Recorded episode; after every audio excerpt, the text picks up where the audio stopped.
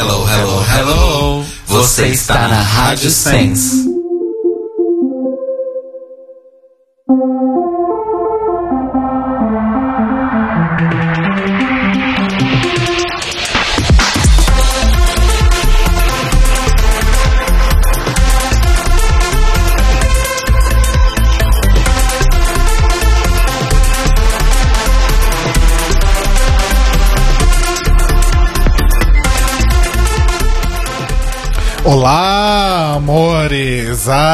Ai, que delícia! Estamos começando mais um The Libraries Open número 88 para falar sobre o quinto episódio da terceira temporada de RuPaul's Drag Race All Stars. Eu sou o Three. Rodrigo. Não, é a terceira temporada. Você estragou Ah, minha tá. entrada. Mas que saco, eu sou o Rodrigo. Eu sou o Telos. E eu sou Cairo. E se por acaso você estava aí ausente das suas redes sociais na, na última hora, nós estamos começando agora aqui pela Rádio Sense. Porém, uma hora atrás nós fizemos uma live no Facebook, mandamos um ao vivo lá no Facebook para falar sobre o Meet the Queens da Season 10 de RuPaul's Drag Race. Falamos aí bem pouquinho mesmo, foi bem, bem pouquinho sobre cada uma das 14 participantes, o que elas falaram aí no Meet the Queens e algumas impressões que tivemos sobre elas. E você pode rever essa live no próprio Face, porque o, o vídeo fica gravado lá. Né? Daqui a pouco deve estar disponível o, o, o arquivo do vídeo. Porém, além disso, nós também transmitimos o, o áudio da live aqui na Sense. E gravamos, né? Você gravou, Cairo? Gravei. Ok. E gravamos e vamos ah, transformar em formato podcast também, como uma edição extra do The Libraries Open que vai ao ar na quarta-feira. No nosso feed e no nosso Mixcloud. Exato. Então, terça agora, se por acaso você não tá ouvindo ao vivo, tá ouvindo no feed ou no Mixcloud, então hoje, terça, você está ouvindo o episódio normal sobre All Stars 3 e amanhã, na quarta, na verdade, eu sempre confundo as pessoas, né? Tem a Você gravação- se confunde primeiro, né, Mori? eu não tô confuso, eu tô com medo de confundir as pessoas. Então na terça tem o episódio no- normal no feed e no Mixcloud, e na quarta tem o episódio sobre o Meet the Queens. É isso? Isso. Isso. Então tá bom. E hoje temos uma convidada maravilhosa aqui com a gente, que inclusive faz parte aqui da casa, Exato. é companheira de trabalho, colega de trabalho. Isso. Caro Braga, apresente nossa convidada, por favor. A nossa convidada, ela é mineira, ela é jornalista. e a especialidade dela é o quê, Mores?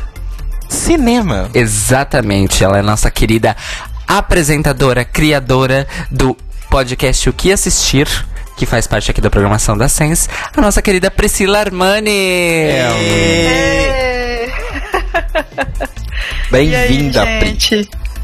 Tá Ai, boa? Obrigada. Prazerzão estar aqui hoje. Prazer é nosso, Pri. Sempre bom receber uma colega de trabalho aqui. Do sindicato. Inclusive, a gente já deu pinta no. no que assistir, né? Lembra? Sim, vocês falaram de filmes muito legais. É verdade. Verdade. E, inclusive, foi um episódio de. Foi do dia. Acho que foi o dia brasileiro é, Do orgulho. de. Isso, dia do orgulho. Dia foi muito legal. LGBT. É verdade. Isso. Arrasou. É isso aí. E pra quem quiser ouvir esse episódio com a gente, vai lá em www.queassistir.com.br. Exato. É. E todos os outros episódios. Exato. E Pri, a nossa pergunta clássica, que você já sabe. Qual é a sua drag favorita? Ai, Jesus. então, é, eu pensei muito essa semana sobre o que, que eu ia responder. E, na verdade, eu tenho duas drags que estão no meu coração. Hum. É, a primeira é que eu tive oportunidade de ver ao vivo, o privilégio de ver ao vivo, foi a Kátia. E a Kátia, assim, eu fiquei muito impressionada com o show dela e o tanto que, que ela é apaixonada com o que ela faz e dá pra perceber na performance dela, assim. E outra que eu também tive oportunidade de ver ao vivo foi a Latrice, Latrice também, rainha do meu coração, rainha da porra toda. então as duas, assim, são as minhas drags que, assim, eu assistindo o Paul's Drag Race, eu mais consegui me relacionar com elas, assim, eu mais consegui pensar assim, nossa, sensacional. Entendi. Arrasou. Gosto. Eu amei as escolhas. Duas muito boas. São ótimas escolhas, gostei. Uhum. Arrasou, Pri. Bom, gente, antes da gente então começar a falar sobre o episódio de All Stars 3 da semana passada, que foi o quinto, né? O... Aliás, Cairo Braga. Diga. Antes que eu me esqueça, mais uma vez, qual foi o nome deste episódio mesmo? Três horas pra ligar. Pop Art Ball. Tem que você usar um efeito mais pop art. Deixa eu fazer de novo. Pergunta de novo. Ai, cacete. Cairo Braga, qual o nome do episódio? Pop Art Ball. Olha só. Ah, agora, agora fez mais sentido. Super, tem vários sentidos nesse, nesse efeito. Aleatoríssimo que eu escolhi aqui. Então, antes da gente entrar de vez no episódio, o Telo vai ler os comentários, e-mails e afins sobre os últimos episódios no Correio Eleganza. Vamos lá. Vamos lá.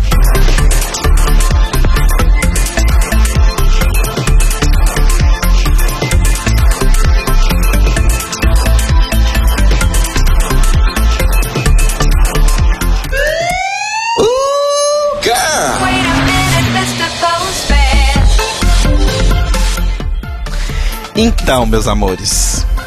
Oi? O que você fez, cara? Foi cagada a passagem, gente. Desculpa. Eu, eu dei uma empurrada que não era pra eu ter dado no botão. Sorry. Entendi. Oi.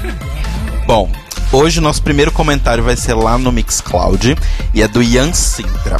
Tá sempre comentando com a gente, sempre ouvindo. Beijos pra você, Ian. Oi, outro podcast muito legal. Tô adorando acompanhar o All Stars junto com as análises de vocês.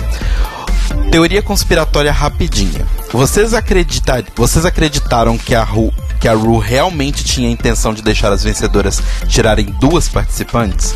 Fiquei pensando que ela só deu, só deixou ambas ganharem, porque já sabia que as duas tinham escolhido a Titi. E aí deu pra Ru armar essa vitória dupla pra ter algo diferente na temporada. Não que não tenha sido legal, foi legal. Mas sempre fico na dúvida da veracidade dessas coisas supostamente aleatórias que acontecem em reality shows. Falando em vitória dupla, será que haveria alguma chance de termos duas coroadas no fim dessa temporada, com a Ru escolhendo uma e quem sabe a Bibi e as perdedoras a outra? Mas espero que afinal tenha alguma coisa ligando com a Season 10. Seria bem legal. Olha. Eu não, não sei, eu não acho que um, um All-Star. Até hoje não teve nenhuma temporada com duas vencedoras, né? Sim. E eu não acho que a RuPaul faria isso justamente no All-Stars, então eu acho que não. Eu também acho bem improvável. E eu acho que duas vencedoras nunca vai acontecer, gente. Eu juro que se acontecer, ah, eu vou estar, tipo, gagged. Tipo, completamente passado. A gente já perdeu uma ótima oportunidade de ter duas vencedoras. Pois né? é. Exato. De ter Sasha e Shay dividindo aí. a- Ou talvez a Sasha e a Pepper. Ou talvez a Shay e a Pepper. Sim. Acho que qualquer combinação dessas. Várias combinações seriam boas. É. Beijos pro Ian. Beijo, Ian. Ian. Beijo mesmo, viu, Ian?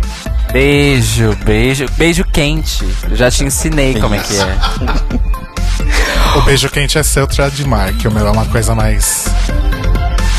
Polida, Genérica. Polida. Discreta. Então, Tô mandando correr aqui. Vamos. O próximo e-mail é do Danilo Cursino. Ele fala o seguinte: Olá meninos, tudo bom? Não ando tendo tempo de comentar e nem de acompanhar ao vivo no chat por motivos de Universidade Federal.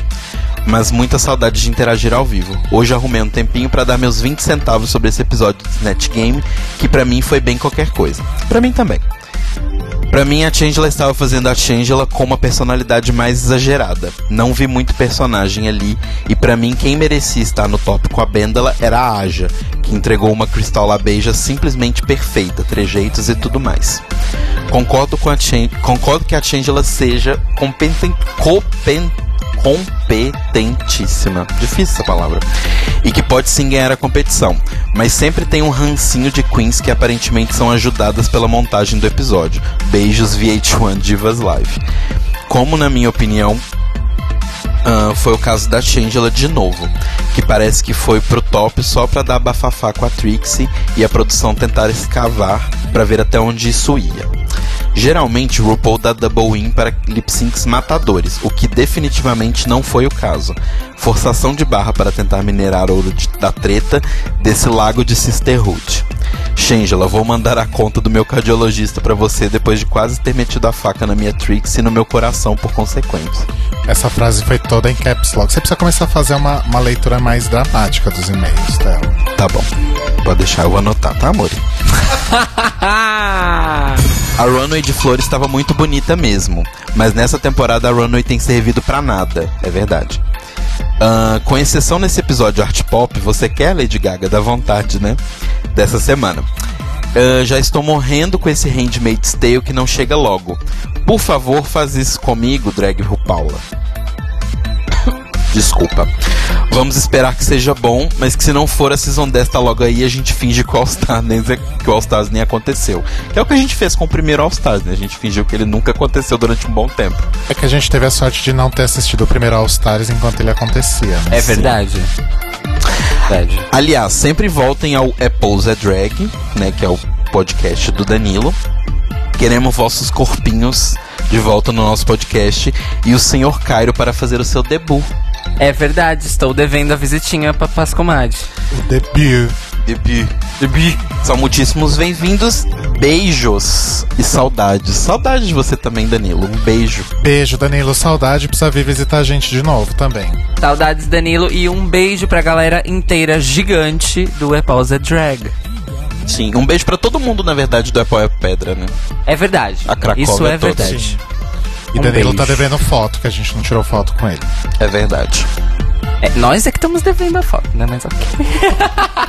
É, mas ele precisa estar aqui pra gente tirar, então. É verdade. Volte, volte na Season 10, amor. E por último, a gente tem um e-mail que eu selecionei porque eu achei muito legal, que é um e-mail de utilidade pública. Uhum. Para nós ajudarmos uma pessoa Ok. que está necessitada. Uhum. Que é o e-mail da Bianca Aloise Pestalozzi. momento achei que você ia falar Bianca Del Rio. Ah, imagina. Ainda não. Qual será o e-mail dela? Bianca. Bianca arroba arroba delrio.com. Ponto .br, né? Porque é Del Rio.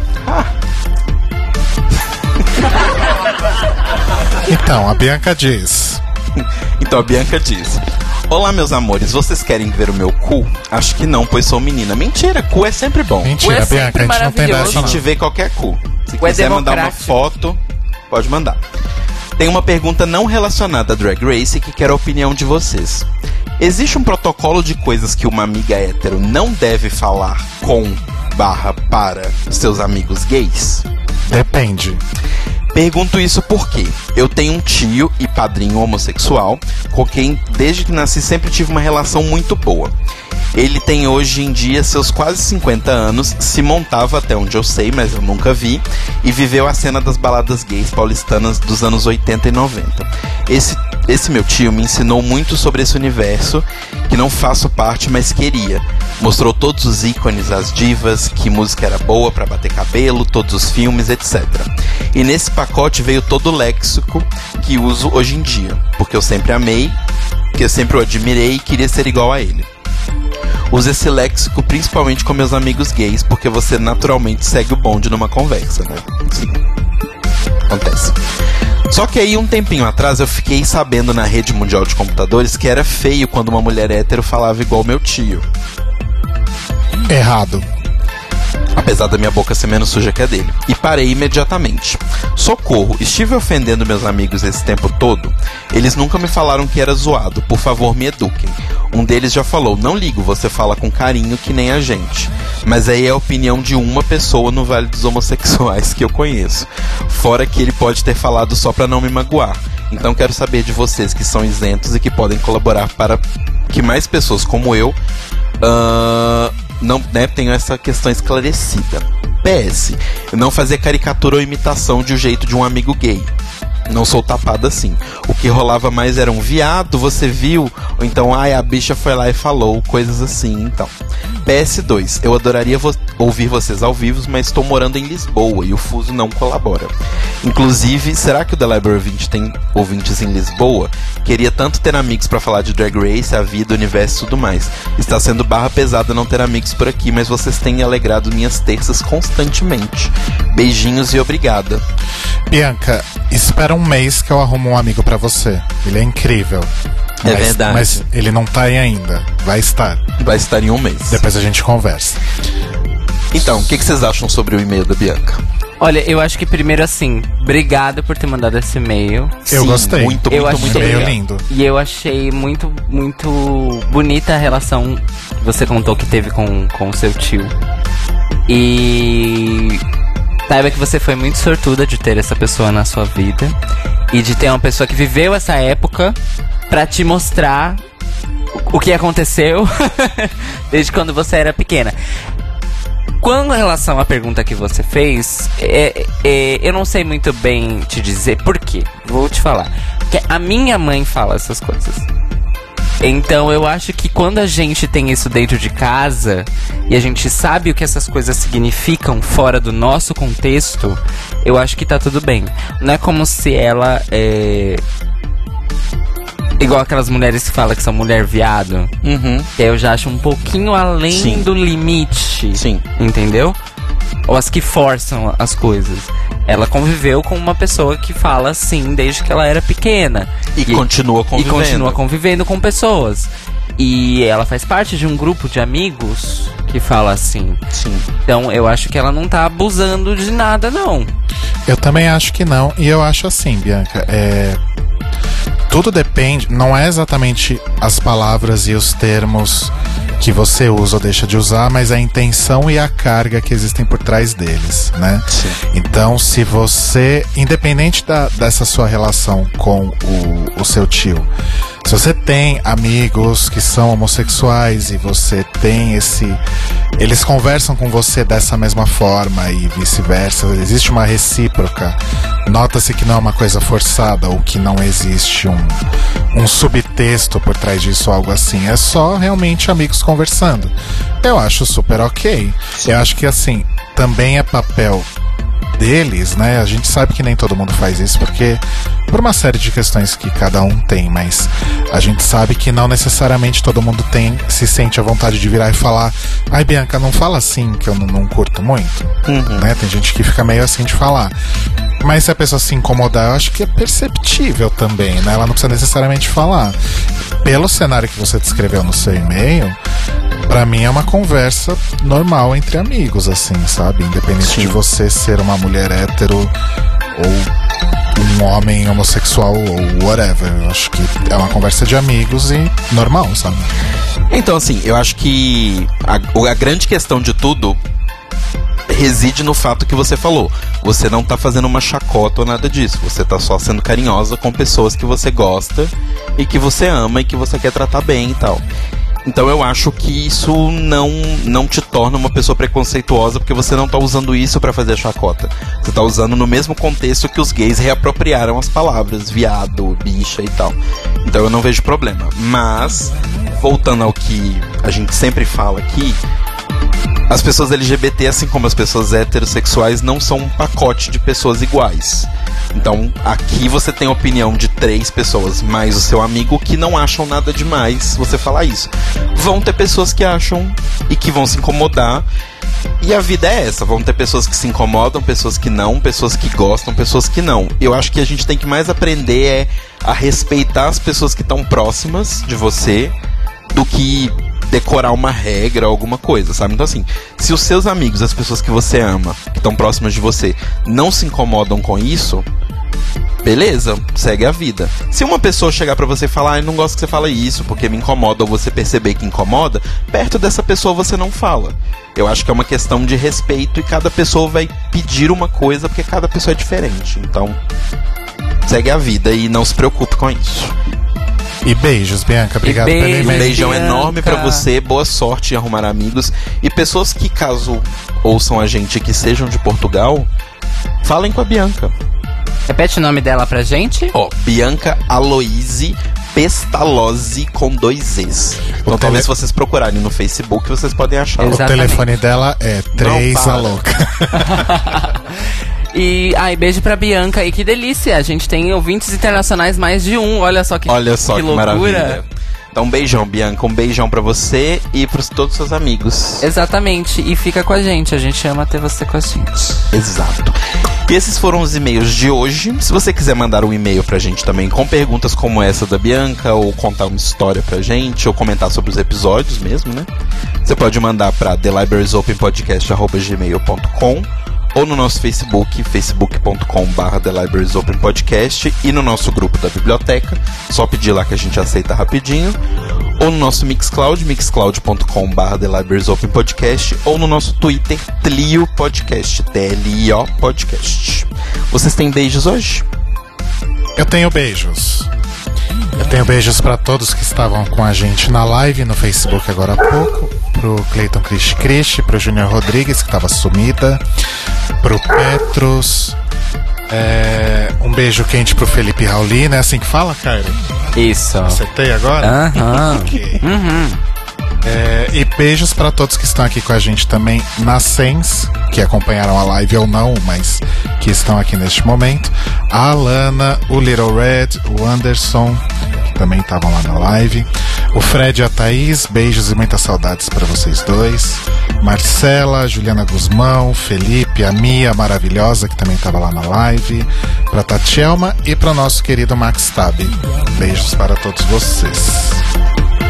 Cairo Braga. É, eu quero mandar um beijo para o Theo Maluf Rodrigues, meu digníssimo namorado. Nome e sobrenome. Um beijo, um beijo mais do que quente, que ele é namorado. É. Ah, sei lá, um beijo pra minha professora de catalão. Pois estou apaixonado por ela. E quero dizer que estou fazendo curso de catalão na USP, sim. A primeira aula foi hoje, ele já tá assim. Gente, foi maravilhoso. Enfim, é. a Professora Jéssica, beijos pra ela. É. Ela não vai ouvir, mas who cares? E beijo pra todo mundo que tá com a gente no chat. Ou você vai mandar um beijo pro chat? Já Eu mandou. acabei de fazer isso. Você tava ocupado fazendo outra coisa, pra variar. Eu tava pegando notícias quebrando aqui no meu celular, meu amor. Mas eu mandei pra todos do chat, mas pode mandar de novo. Eu mando mais uns beijos pra todo mundo do chat. É um beijo especial para o Little Red, que aparentemente o podcast dele é iminente a estreia. Sim. Ai, quero. Estamos ansiosas aqui, vamos fazer um merchan. Coroa já está aparecendo. Igual uma marmota. Isso. Beijo, Little Ed. E um beijo quente para o casal Cauê Santo e André Baesse. Um beijo quente para o Daniel Cassarotti. Um beijo quente para o Cleverton Santana. E um beijo especial e fraterno, muito caloroso, para as minhas amigas do nosso podcast vizinho, Aos Cubos, que estreia na Sens na terça-feira que vem, às Olha três e meia só. da tarde. Olha só, A arrasou. sua terceira. te- Finalmente consegui trazer eles pra Sens. Arrasou, ótima aquisição. Três e meia da tarde, terça-feira, estreia o Aos Cubos nessa terceira temporada. Um beijo pro Aloy, pro Victor e pra Ju. Mua! Arrasou. Pri, você tem beijos? Então, eu queria mandar beijos pra Domênica e pra Tata, que participaram dos Amo. programas E- anteriores. Que eu amo as duas de paixão. A Tata, inclusive, foi aniversário dela essa semana que passou. Então, parabéns, Tata. E eu também quero mandar um beijão super especial para os meus ouvintes do grupo do Telegram, do ouvintes do podcast O que assistir, que são pessoas muito fofas e estão sempre comigo, me ajudando em tudo. Então, beijão para todo mundo. Arrasou. Arrasou, Arrasou. Um beijão pra Tata mesmo, que foi aniversário dela. Ela é Exato, linda. beijo, Beijo, Tata. Feliz você é aniversário. linda. Pra Domênica também, pra todo mundo. E hoje eu queria fazer um beijo diferente e fazer um beijo indicação, indicação cultural. Ah, Gosto. Que hoje eu conheci um novo podcast chamado Quarta Parede Podcast.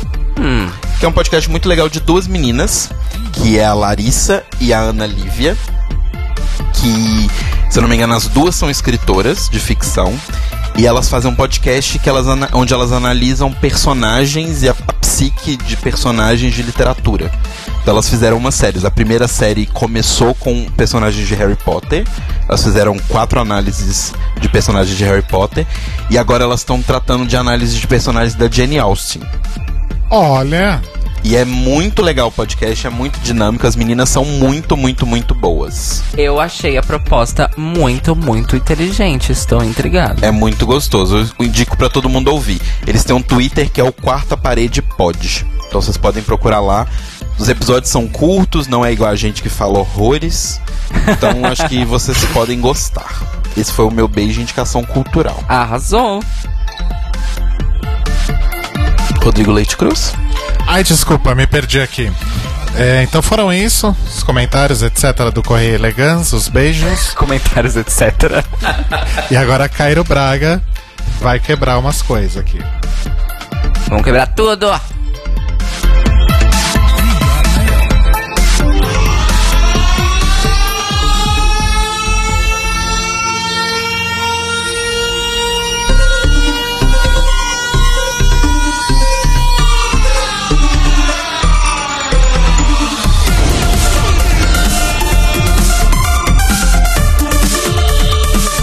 Boa noite, ouvintes. Está começando mais uma edição do Notícias Quebrando. É, hoje, três pontos bem rapidinhos. O primeiro ponto, na verdade, eu vou- hoje eu vou começar pelas notícias sérias, certo? Ah, o ministro Barroso do STF determinou a transferência de duas detentas travestis para uma penitenciária feminina. Mas aí você me pergunta, Cairo, por que isso é notícia? Essa notícia virou notícia porque é a primeira vez que um caso do tipo chega ao STF, que vamos lembrar é a corte máxima no Brasil. É, mas mais do que isso, esse caso chamou atenção para uma coisa que vem, é, vem sendo. Uma tecla que vem sendo batida pela ANTRA e por outros grupos de ação LGBT e política, inclusive pelo GGB, que é a questão das prisões errôneas de mulheres trans e travestis colocadas em presídios masculinos. É, existe uma estimativa de que mais de 60% das pessoas que vivem uma identidade travesti ou trans que estão é, sofrendo penalização no cárcere estejam é, alocadas em penitenciárias masculinas e não femininas, como seria o mais adequado. Isso acontece por uma série de fatores que eu gostaria de listar aqui. É, normalmente, na maioria dos casos, é, essas pessoas estão em situação de vulnerabilidade de pro- e de pobreza. Isso dificulta o acesso à burocracia e à justiça né? Ou seja, essas pessoas vivem plenamente nas suas vidas cotidianas as suas identidades de gênero, porém elas não têm acesso por questões financeiras ou mesmo por questões é, burocráticas à mudança de seus documentos. Ou seja, quando a pessoa é presa, ela é fichada com o seu nome de nascimento e com a su- o seu registro de sexo masculino. Sim. E existe, obviamente, a dose de transfobia aí, que é nenhum juiz ou delegado tem a sensibilidade de requerer uma transferência imediata para esta pessoa para um presídio feminino ao invés de um masculino. Isso resulta no que? As travestis e transexuais que são presas e acabam passando por presídios masculinos sofrem toda sorte de abusos de presos e de agentes penitenciários. Sem falar do abuso que ela passa quando ela é presa, né? Pela Sim. polícia.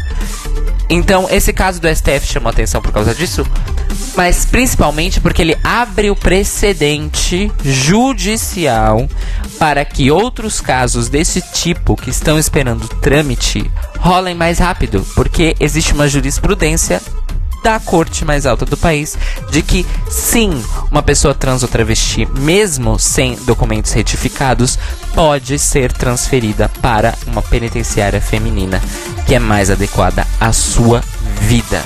Certo? Certo. É, é muito importante que todos este- estejamos cientes dessa situação, principalmente no ano em que, é, nos últimos 12 meses, nós tivemos muitas entidades governamentais adotando é, ah, o uso de nome social sem requerer mudanças de documentos. Ou seja, você pode simplesmente chegar no órgão público, na sua escola, universidade, no seu trabalho, repartição, etc., e falar assim: olha, meu nome social é esse, eu quero ser tratado assim nos documentos, pelo público e entre os funcionários, sem precisar comprovar que você mudou o seu nome e seus gêneros nos seus documentos. Certo? Então, Certo. uma coisa acompanha a outra aí no ciclo judicial brasileiro. Voltando ao nosso mundinho de RuPaul's Drag Race. RuPaul's Drag Race Brasil foi adiado. What? Sim, mores. RuPaul's Drag Race Brasil foi adiado. A Endemol Shine é, anunciou, soltou um release oficial. Eu peguei aqui na Meio e Mensagem, que por sinal foi o primeiro veículo a noticiar a versão brasileira do reality há uns seis meses atrás. Dizendo que, devido ao reposicionamento estratégico internacional que a Passion Distribution, que é a empresa que distribui o formato e as temporadas de RuPaul's Drag Race, está fazendo para o programa, devido ao reposicionamento. A temporada brasileira foi adiada para que o projeto da Endemol Shine se adeque a esse reposicionamento de marca. O que nos leva a crer, isso não está escrito na matéria, isso é uma conclusão minha, que é, existe uma, um anseio, uma vontade de unificação de marca para o reality no mundo inteiro.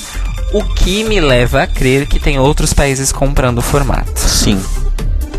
Pra eles fazerem essa movimentação é porque tem algumas versões aí nacionais pra estrear do reality. Então esperem nos próximos dois, três anos uma explosão de edições nacionais de Drag Race.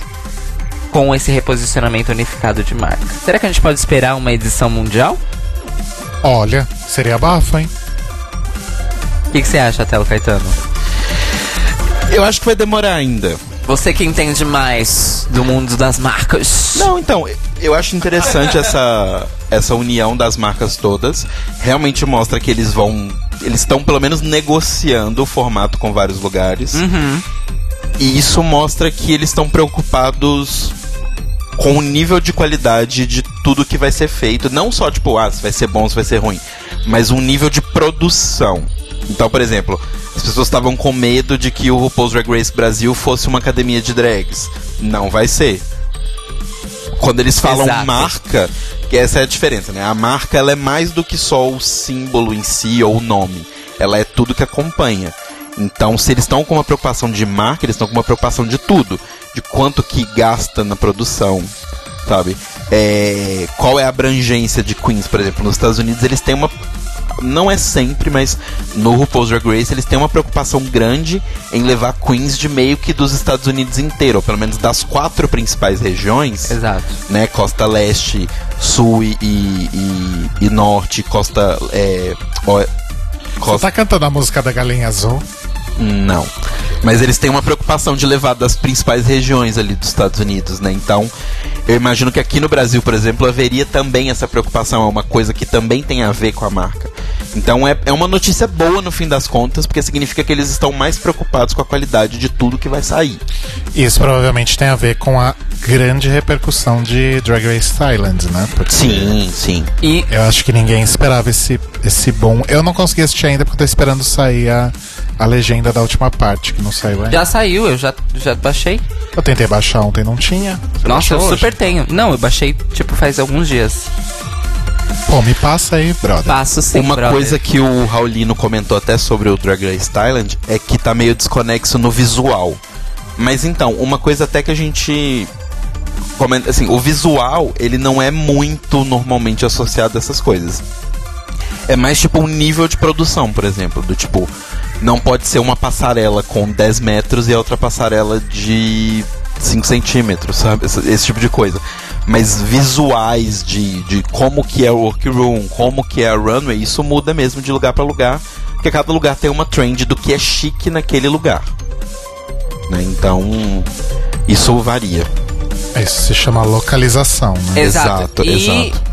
Tem outra coisa. É, eu discordo um pouco do que o Raulino falou, porque a plástica. Eu não sei se ele que falou disso, tá? A plástica Ou seja, os elementos gráficos de Drag Race Thailand estão totalmente de acordo. Não, ele não tá falando dos elementos Não? gráficos, ele tá falando, tipo, o palco é muito diferente, Ah, o workroom ok, ok, é ok. muito diferente. Tá, é, então, eu acho que isso é aceitável porque precisa ter a localização. Precisa ter um elemento regional, precisa ter uma personalização. Sim. Dentro. Porque afinal é o Thailand. Exatamente, dentro do formato. Então, eu acho que também a, a Passion resolveu intervir e segurar um pouco o- os formatos que já estão sendo negociados para estrear, também para garantir que vai ter isso. Que vai ter a unificação da marca, vai ter o que define esse programa é uma versão oficial de Drag Race. Isso. E também vai ter o que disso é o Brasil, o que disso é, sei lá, a Alemanha, o que disso é o Reino Unido. É, eu acho que é muito positivo e se for pra atrasar pra ser melhor, bora atrasar. Ok. E se for pra atrasar pra dar umas férias pra gente, também a gente agradece. É, né? Antes a gente tinha cinco temporadas pra cobrir esse ano, agora tem duas só. tá caindo tudo, gente. É, eu anotei aqui só pra repetir o nome das só os dados básicos da décima temporada. Vocês acham que vale a Ah, pena? a gente já falou. O que, por exemplo? Ah, quando estreia as participantes. Ah, coisinhas. Estreia em 22 de março, que mais? As participantes vocês podem ouvir na nossa live, que já foi, mas vai estar o áudio disponível quarta-feira. É uma viagem no tempo, ela foi antes e vai ser publicada depois. Sim. Igual Reunited do, da nona temporada. Isso. É isso aí. Todas as referências de Drag Race que vocês não imaginam a gente tem. Então é isso, gente. E teve a notícia de que aconteceu a Work the Tour, né? Oh, É verdade, Work the World Tour. Quatro shows no Brasil, um em Porto Alegre, no Rio e dois em São Paulo, da quinta até ontem. Isso. A nossa correspondente Tata foi, Nosso correspondente Tata Finoto estava lá. esteve lá, fez uma entrevista, inclusive exclusiva. Ah, isso é mentira. Ué, você não sabe com quem? Pode ser com o namorado dela a entrevista exclusiva. A gente é meio lesado e a gente esqueceu de pedir pra Tata mandar algo a respeito. do- Mas, semana que vem ela manda e a gente. É melhor, né? Alguém que esteve lá e pode contar pra gente. Exato. Exato. Inclusive, se vocês também estiveram lá, mandem e-mails falando como foi, o que que vocês acharam. Eu, achei- eu sei que rolou um, um Fora Temer. Rolou um Fala Temer e um Fuck You Bolsonaro. Fuck o Bolsonaro. Então o negócio foi bom. Puxados pela, Mich pela Michelle. Que depois do, do show foi pra um spa. Depois do show do sábado ela foi pro Spa, eu amei. A Violet Chat que Todas postou. foram, não é? A Violet Chat que postou uma, um stories num lugar que a gente concluiu que era The Edge. Sim. E a Michelle Visage publicou uma foto no spa. Belíssima. Ela agradeceu a Lush Cosméticos no Twitter. então. Isso. Enfim, é, só uma última coisa. O Max Tab tá me passando um recadinho que é o seguinte. Alana, minha querida, o seu e-mail para a Rádio Sense foi lido na íntegra no programa do Cacate, segundo o Max Tab. Então fique ligadinha aí pra escutar o programa do, Cata do Cacate. Aí, ó. E é isso, esse foi Notícias Quebrando. Eu posso dar mais um recado? Pode? O nosso querido Little Red estava falando da estreia iminente do podcast dele e passou o link aqui das redes sociais, que é arroba ringpop. Já estou seguindo no Twitter para ser informado aí da grande É estreia. ringue de luta, né? É ringue de luta. É ringue em português, tá, gente? R-I-N-G-U-E Pop. Ringue mesmo, de luta. Estou apaixonado pela identidade visual. Parabéns. Ficou lindo mesmo. Ai, Arrasou. falei a identidade dele. Ah, já todo mundo já sabe. Todo mundo já sabe. E é isso. A gente Então pode vamos? falar do episódio agora? Vamos. Vamos, Pri, tá pronta? Tem algum recado? Prontíssima. então vamos lá falar sobre. eh, A eu louca, Pop Art Ball. É Pop Art Ball? É. Ok. Dadaísmo Ball. Nossa, o dia que tiver um desafio dado em Drag Race, eu vou morrer.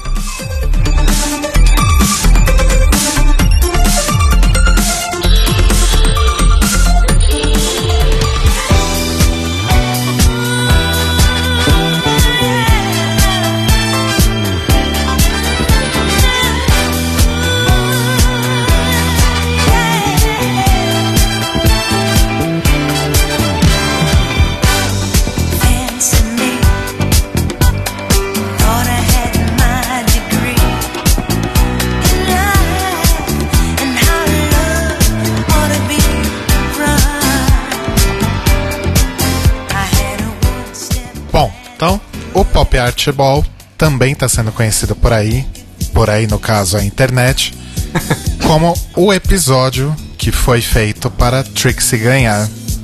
Mas ela não ganhou. Bom, No fim das ou contas. melhor, No fim das contas, quem ganhou foi a Bibi. Tá bom, cara. Todo mundo já entendeu. Chega. continua Tira esse falando. negócio dele, pelo amor de Deus. É... Enfim, a Trixie não ganhou. A Bibi ganhou. Aí eu lembrei o que eu queria falar porque o cara me distraiu. Que foi um episódio que começou a desmontar um pouco a tal da teoria de que a Bibi é uma espiã. Sim. Né? Tem gente que parou de acreditar nisso porque ela ganhou é, o episódio, né? Ganhou o desafio, ganhou o lip sync e acabou eliminando a Aja. Eu queria perguntar pra Pri. Pri, o que, que você acha dessa teoria da Bibi espiã? Você acredita nisso? Você acha que é furada? Ah, eu tava super acreditando nisso. Tava super pensando assim, não, agora vai, agora a Ru vai falar que ela é espiã e alguma coisa vai acontecer, nananã. Mas aí ela ganhou e tipo, eu fiquei assim, ué, será que a nossa fanfic tá melhor do que o que vai acontecer? inclusive, já vamos puxar. A galera no chat já estava falando sobre isso. A Pri, inclusive, deu uma, uma participada ali. Que é. A nossa imaginação e as nossas expectativas são melhores do que a temporada tá sendo. Continue discorrendo sobre isso, Pri. ah, eu vou ficar arrasada se isso acontecer. tipo, cadê criatividade, Paula? Não é possível. Já que vai manipular, manipula direito. Gente, mas assim, não é possível que os spoilers fake Exato. são melhores que o roteiro do da temporada mesmo. Não faz sentido. É, eles seriam muito burros se eles tivessem divulgado spoilers verdadeiros e falsos pra poder criar confusão e os falsos fossem melhores que os, que os verdadeiros. Seria uma burrice gigantesca. Mas eu quero voltar a uma coisa que eu falei no primeiro episódio dessa temporada, que é eu não sei se o roteiro vai ser tão bom, porque eu achei o roteiro do primeiro episódio do All Stars 3 muito parecido com o, roteiro do primeiro episódio do All Stars 2. Uhum. E eu começo a achar que estamos muito fanfiqueiras. Eu ainda tenho uma, um lado de mim fanfiqueira. Inclusive, mais tarde, esse lado vai se mostrar de forma mais agressiva. Mas eu acho que a gente é iludida, a gente é fanfiqueira. sim. Hashtag iludida. Ai, que deprê, meu Deus. Você tá. Cê, cê- rolou um pânico aí, Pri? Ai, rolou, porque eu tô, eu tô aqui é pelo drama. Como assim? Não, mas gente, sério, eu acho que tudo indica, até pelo. Assim, teve já desde o primeiro episódio a introdução desse lance das aias, né? E isso não é gratuito. E vai rolar um revenge no, no próximo episódio. Então, assim, pode ser que de repente a teoria da Bibi Espiã não se. não se. é, concretize mesmo. Mas. Eu acho que realmente tem um draminha vindo aí pra gente acompanhar. Não sei exatamente qual. E talvez isso se- seja até bom, né? Que a gente não saiba exatamente muito o que vai acontecer, né? Sim. Mas eu acho que a questão toda da espiã tá meio que indo por água abaixo. Ah, eu não acho. Eu ainda acho que tá firme. Porque a, a Bibi ganhar esse episódio sem merecer isso. E desculpa, a edição do episódio fez questão De mostrar que não foi de merecido. mostrar os momentos. A Aja ajudando ela. Ela não falando que a Aja ajudou ela. Ela escolhendo a Aja pra ir embora. Ela ganhando lip sync. Eu achei que foi muito, tipo. Do nada.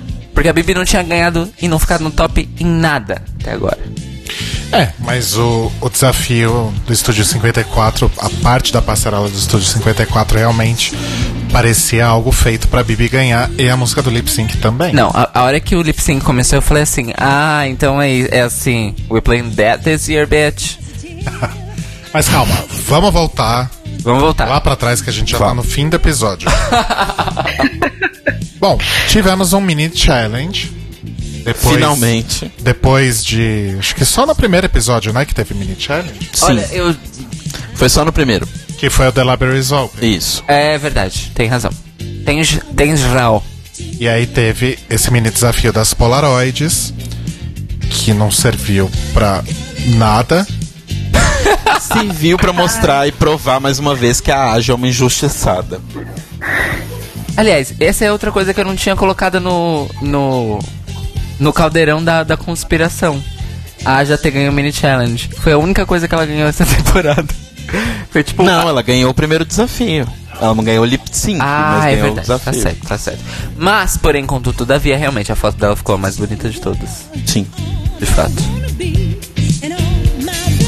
Mas, mas pra que que serviu ela ter ganho esse mini challenge? Então, serviu pra RuPaul esfregar na nossa cara que ela tá com muito dinheiro. Porque não só ela deu um ano de, de cheeseburger pra Aja, como ela deu dois conto por uma foto.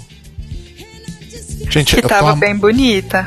eu tô amando os prêmios dessa temporada. Já teve um ano de sorvete, Aliás, Ru- um ano de hambúrguer. a Eu Ru queria Paula, muito ela tá aprendendo com. o- Ela assistiu o Silvio Santos pra fazer essa temporada. Foi isso que ela fez. Mas eu concordo com a Pri, tipo, não, o mini challenge em si não fez sentido. Ah, tá bom, Aja, você ganhou, tchau. Daqui a pouco Parabéns. você vai sair.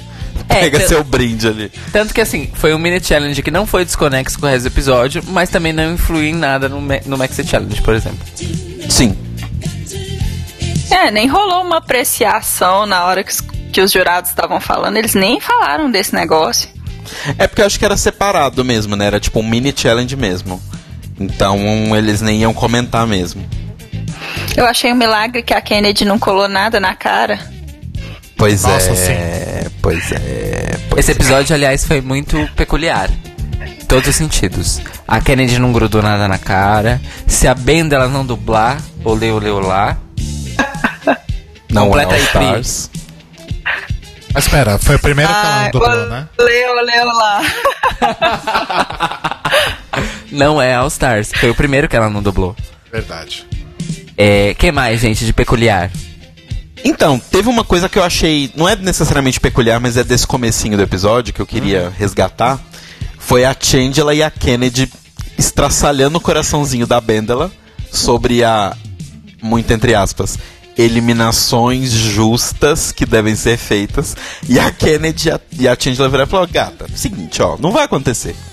Para, para de tentar fazer a eliminação justa acontecer, sabe? Não vai. Isso eu achei interessante, porque isso acho que é um eco também pro que acontece no final do episódio. Então, Sim, com certeza. Na verdade, eu acho que a Benda ela tava.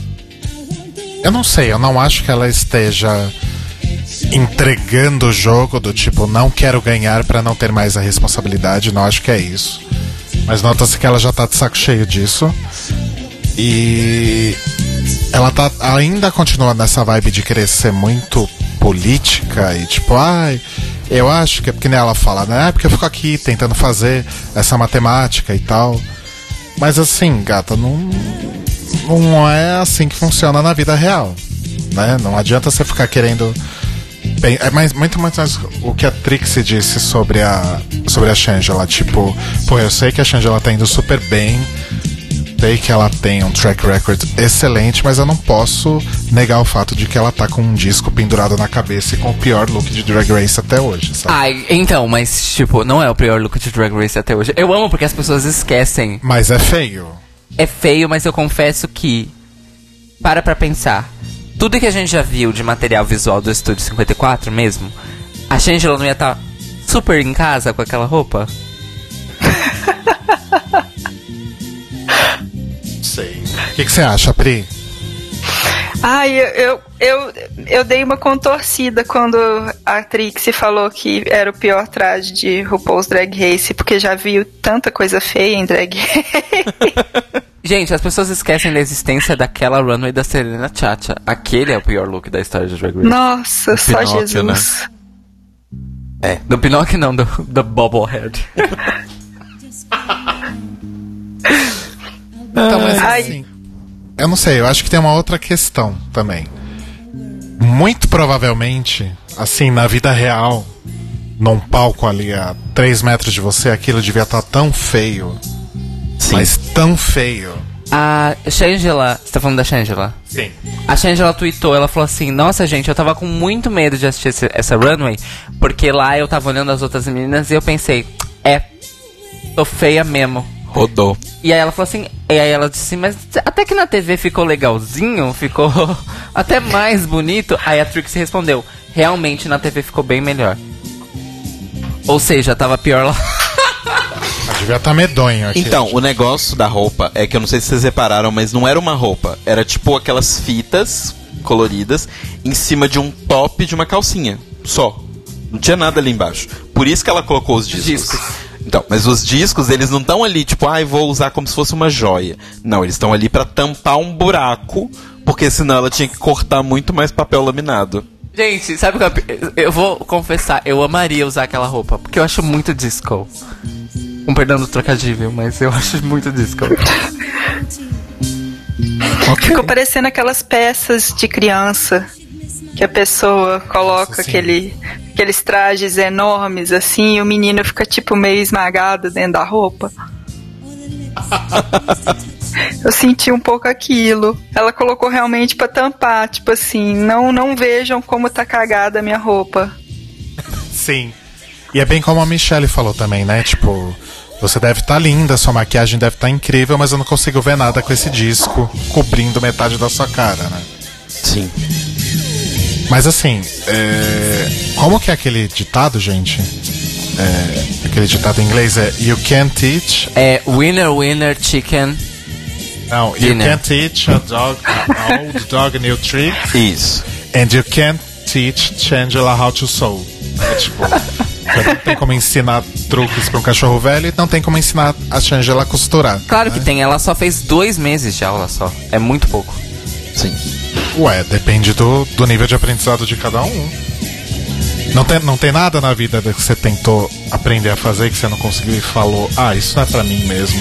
Como a própria Shangela falou na Tem, palavra. chama cálculo. Aí, tá vendo?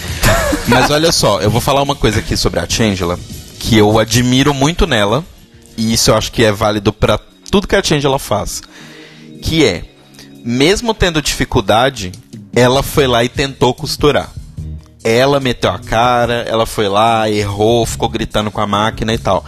A Bibi, folgada, simplesmente virou pra Aja e falou assim: ah, aqui, eu vou cortar uns panos ali, faz a roupa de baixo pra mim. Tipo, ela simplesmente entregou na mão, falou: faz pra mim. E tudo isso re- me reforça de que a, a teoria de Bibi é correta. Porque tá- são muitas coisas, tipo. é, foi muito. Como eu posso dizer? Foi muito fora do personagem. As coisas. Pra Bibi. As coisas que ela fez nesse episódio. Entendi. Muito. Mas, anyway, eu admiro muito a Changela porque pelo menos ela tenta. Uhum. E eu gosto que ela ainda chama a máquina de costura de Bertha. De Berta. E ela deu crédito, né, que a Trix ajudou ela e tal. Sim, isso foi E incrível. eu, e eu amo que ela falou assim, mesmo com a ajuda da minha irmã aqui. Não deu muito certo. Mas será que realmente a Aja fez a roupa inteira da Bibi? Porque a gente não viu, né? Então, pelo tecido que ela entrega, parece que é o, a- o vestido base, quem fez foi a Aja. E a Bibi colou aquelas fitas de tecido brilhante lá por cima. Eu também fiquei com essa impressão. Mas de qualquer forma ela fez a base. E fazer o vestido é mais difícil, né, gente? Colar fita, qualquer um cola. Até eu. Então, aí que tá. Eu não. Acho que nem colar fita eu conseguiria. Não, você consegue. Você consegue. Se você passou por um curso de publicidade, você consegue fazer isso. Eu quase fui reprovado em desenho. Não, mas isso não é desenho. Cairo, para! É que tá engraçado. Não tá. Tá. Só você tá achando. Mas assim, Mas não é aí eu questão fiquei de desenho, pensando. É questão de arts and crafts. Tipo, você fez trabalhos de maquete, essas coisas assim, sabe? Fiz, ficaram horríveis. Fala, Pri. É porque eu fiquei pensando como que a Aja foi burra de fazer pra, co pra concorrente dela uma roupa mais bonita do que a que ela fez pra ela mesma. Mas aí que tá. Eu vou ser bem sincero. Eu não acho que tava mais bonita. Eu também não acho. Sério? Sim. Sério. Eu Ai, eu achei mais, tão bonita. Eu gosto mais do look da Aja Não, também. eu achei a roupa da Bibi bonita, não achei feia. E eu acho que ela realmente achou que ela tava só ajudando, sabe? Tipo, ah, vou ajudar ela a fazer a base e depois ela faz as coisas. Porque assim, fazer uma base de um vestido, só a base, sem ter, tem- sem ter que ter acabamento, sem nada. Pra uma pessoa é tranquilo. A Bibi não tem um corpo tão diferente do padrãozão assim. Ela não usa os paddings gigantes, ou ela não é gordo, ou ela não é muito braga ou muito baixinha. Ela tem um corpo bem padrão. Então a Aja conseguiria fazer uma base até rápido pra ela, porque a Aja sabe cos- costurar. É. Ela, é, e eu, eu gostei da roupa da Aja também, mas eu acho que a da Bibi tava mais tchan. Quando ela apareceu na passarela, foi mais tchan pra mim.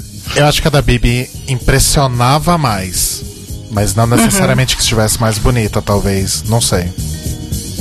O pessoal aqui do chat tá elogiando a Aja, então. Acho que tá rolando um lance aí. Ah, então, gente, a gente tá tão fora da cronologia que eu tô um pouco perdido. Vamos falar do desafio, então? Vamos. Ok, vamos lá. A gente já tá meio que falando, mas vamos lá. A gente tá falando dos looks, né? Ah, tá. Tá, então, o que que é o desafio, né? Tem o nome maravilhoso de... ah, do- são dois looks, né? O primeiro é o maravilhoso Supermodels, né? Supermodels. Entendeu o trocadilho? RuPaul super criativa. Olha, você vai reclamar. Hã? Hã? Não. E o Estúdio 54, que era Disco Quinco 2. O Tu. Não era eleganza? Extravaganza? Deve ser tudo isso. Tudo é, né? Estraganza. Desculpa, gente. E a RuPaul faz aquele, quando ela tá apresentando o desafio, ela faz aquele recorte histórico, né? Falando sobre o estúdio, o, o estúdio 54 para as novinhas que não sabem o que é. E ela comenta sobre a Bianca Jagger entrando no estúdio 54 em um cavalo. E daí, né? Porque aqui no Brasil, em São Paulo, a gente teve a Wilsa Carla descendo a Augusta em um elefante pra entrar na boate medieval nos anos 70. Então, desculpa Grandes bosta um cavalo em Nova York, não é verdade? Fuck your horse. aí, né? Deixa pra lá o cavalo da Bianca Jagger. E aí o desafio é, no Supermodels, elas têm que criar uma lata de sopa que venda aí a sua marca enquanto performer, né? E no Estúdio 54 tem que fazer um look do Estúdio 54, simples assim, sem muitos, sem muitos tricks.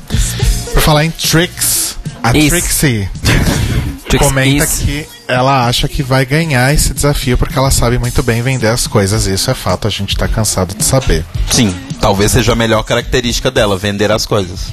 Exato. E rola todo esse lance aí da, da Aja ajudando a Bibi, toda essa polêmica. A Trix ajudando a Shangela, a Shangela se ferrando com a máquina de costura. Isso eu achei legal da parte da Trixie, tipo, poxa, ela me salvou. Isso eu achei legal também da Trix. Não foi do tipo assim.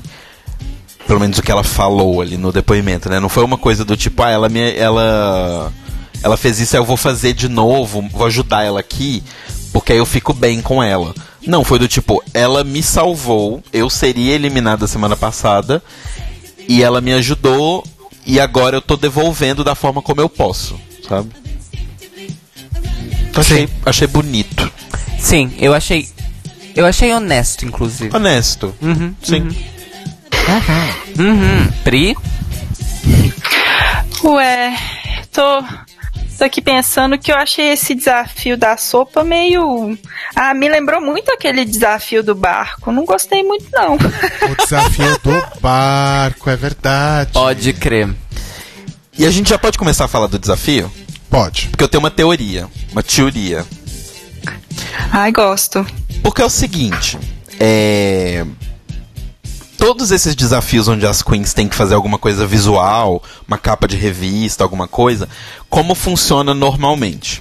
Elas recebem um pacote de imagens de revista, tipo, fazer colagem, várias fotos delas, principalmente do promocional da, da temporada. Inclusive a foto da Trixie promocional era da sétima temporada, Isso, você reparou isso. nisso? Isso era a foto da sétima. Então elas recebem essas fotos promocionais para poder fazer colagem, recebem canetinhas e coisas para colorir e tal.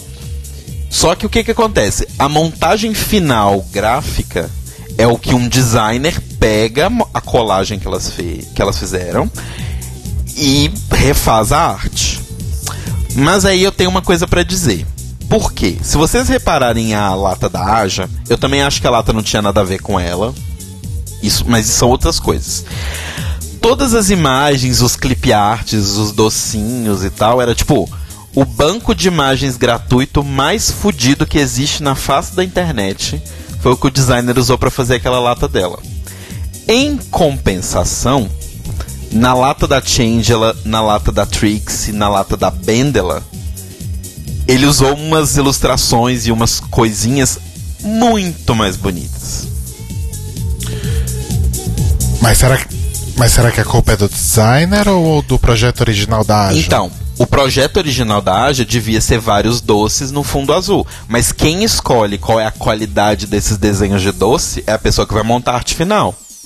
É, eu acho que é um paradigma parecido quando tem. É, elas têm que fazer algum tipo de vídeo que vai passar por uma edição que não é ela que não Isso. são elas que fazem. Exato. Entende? Então, assim, eu entendo que o cara se, que fez se baseou no que elas fizeram. Mas a escolha de exatamente qual. Porque, assim, nenhuma das queens sabe desenhar uma fonte de do, por exemplo, sabe? Então a escolha de tipografia veio do cara. Elas podem ter feito um desenho mais ou menos, mas quem finalizou foi esse designer. Ou essa designer.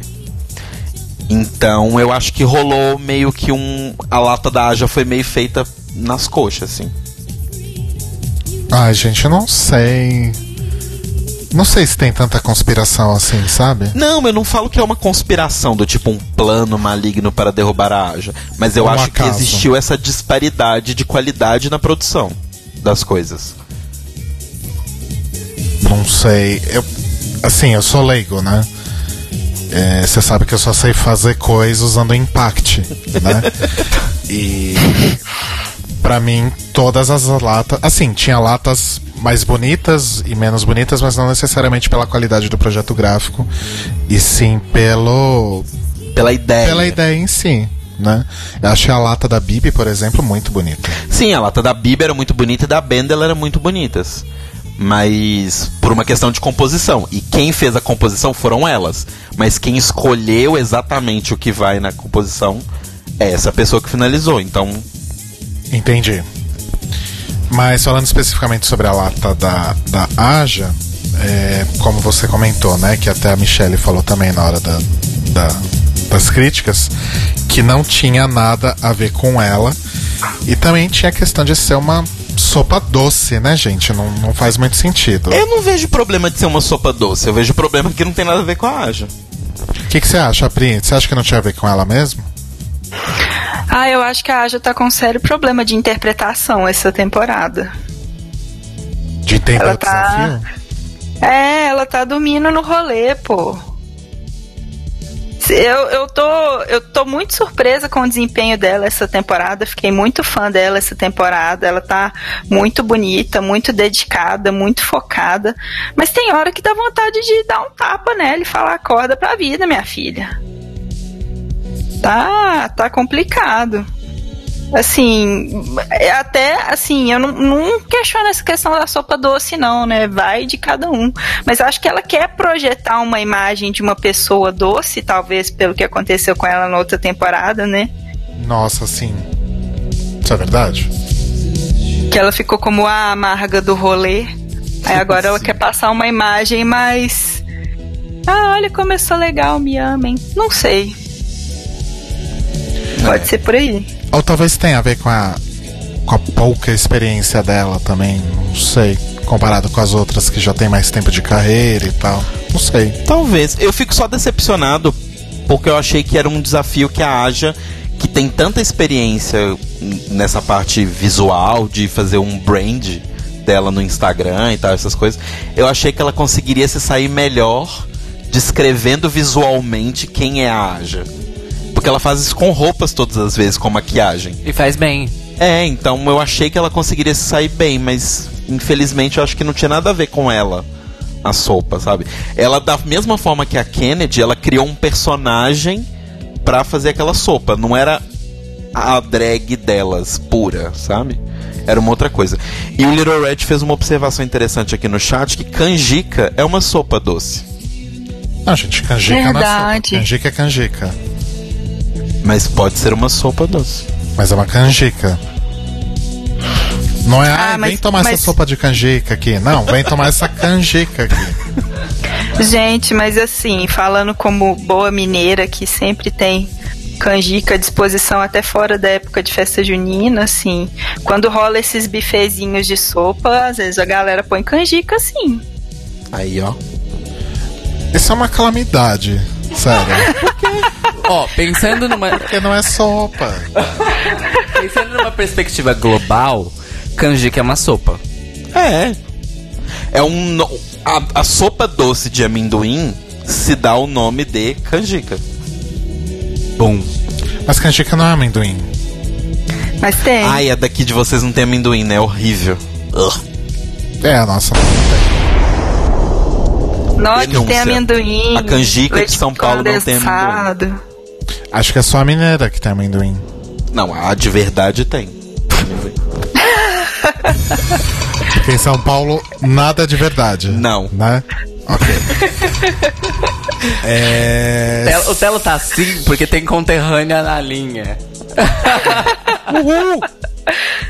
Mas sério, gente, comam com amendoim, canjica. Sem amendoim ninguém merece. Sabe que eu acho que eu nunca comi canjica com amendoim? Nossa, Eu a gente vai passar com- a festa junina desse ano em Minas. Eu como. Eu como com canela, eu acho. Após. Com canela também. que mais que vai na canjica? Foda-se o episódio, vamos falar de canjica. Olha, eu não curto muito canjica, mas eu amo amendoim. Eu Esses sou- são os meus 20 centavos. Eu sou a rainha do amendoim, gente. Eu amo amendoim, de quanto é forma. a, a do Rio tem amendoim também, hein? Aí, ó. Tá todo mundo certo, só São Paulo tá errado. Então é o The Libraries Opens Canjicas Race. Vamos eleger aqui a, a Brasil's Next Top Canjica. Não, mas Felipe vamos tá falando que no Nordeste não tem amendoim, ó lá. Bum! Ah, o Sério? Nordeste é outro também. país. Nordeste é outro país. Que absurdo, Telo. Não, mas é sério, é outro país culturalmente, gente. É completamente diferente. Cada região do país é outro país culturalmente. Esse país é gigante. Brasil é gigantesco. É um país continental, essa porra. Olha só. Aula de geografia agora. Vamos voltar pro episódio. A lata da Shangela era a Halleloops. E aí, ai cacete. Vamos lá, outra polêmica. Pra mim isso não é sopa, é cereal. Falar sobre cereais agora. Não, mas eu acho que é só o nome que ela usou de cereal. Usando o, o Fruit Loops. Mas era uma sopa descafeinada de aparentemente peixe. Eu não entendi muito bem o sabor da sopa, não, tia. É porque é fish. Não, eu sei, mas.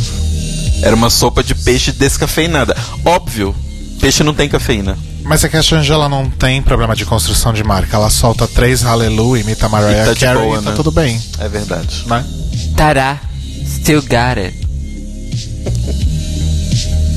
Mas eu não sei, eu achei ok. Só fiquei nessa dúvida Era bem. Changela. Eu achei engraçada e achei bem feita. Sim. Depois a Trixie resgatou mais referências do ah, com o Pepe Abismal. Pepe Abismo. Foi maravilhoso. Eu ri muito a hora que Foi a apareceu. melhor lata. Foi a melhor lata. Esse desafio era da Trixie, ela foi roubada. Trixie was robbed. Ela ganhou o desafio. Ela só É, não ganhou o lip ela só sync. perdeu o lip sync. Ah, é. É, esse lip sync é armado também, Justice for A Kennedy já foi numa linha mais grandma do sul dos Estados Unidos, né? E eu não lembro qual que era a marca que ela, que ela colocou. Eu tenho uma polêmica de canjica que jogaram no... Ai meu Deus do céu, voltou a Qual que é a canjica. polêmica? O Eduardo disse que aqui em casa, além de amendoim, a gente coloca cocô. sim, sim, gente. Coloca o quê? Coco. Coco. Verdade, coco muito bom na canjica. Gente, a canjica é basicamente. Ó, vamos lá, receita de canjica. Basicamente, o milho branco, né? O milho de canjica, amendoim, coco, leite condensado e leite. E canela para temperar. Eu tô muito chocado que a gente tá tendo essa conversa. The Libraries Open também é cultura brasileira. Então. Câmara Cascudo, Realness. Mas sobre a lata da, da Kennedy. Foi tão X que eu nem lembro o nome. Posso continuar? Pode. É porque eu achei que você ia falar alguma coisa. Então, eu achei tão X que eu nem lembro o nome. E o que mais me incomodou é que ela não cumpriu a parte mais simples do desafio, que era faça um sabor que represente você.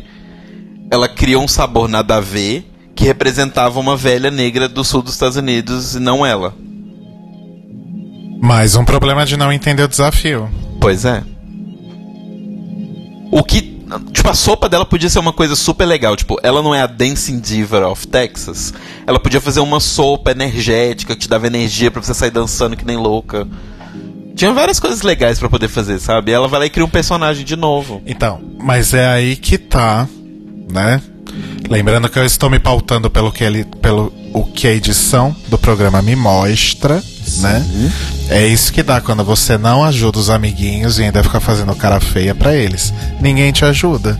Ninguém dá um toque, ô amiga, essa sua lata aí, hein? Não tá legal não. Lembrei da Alexis Michel. Ninguém Não, me é. falou que tava ruim. Fiz o negócio, ninguém me avisou. Mas é, quando você tem amiguinhas, as amiguinhas dão um toque, né? Tipo, pô, essa lata aí, amiga, tá legal.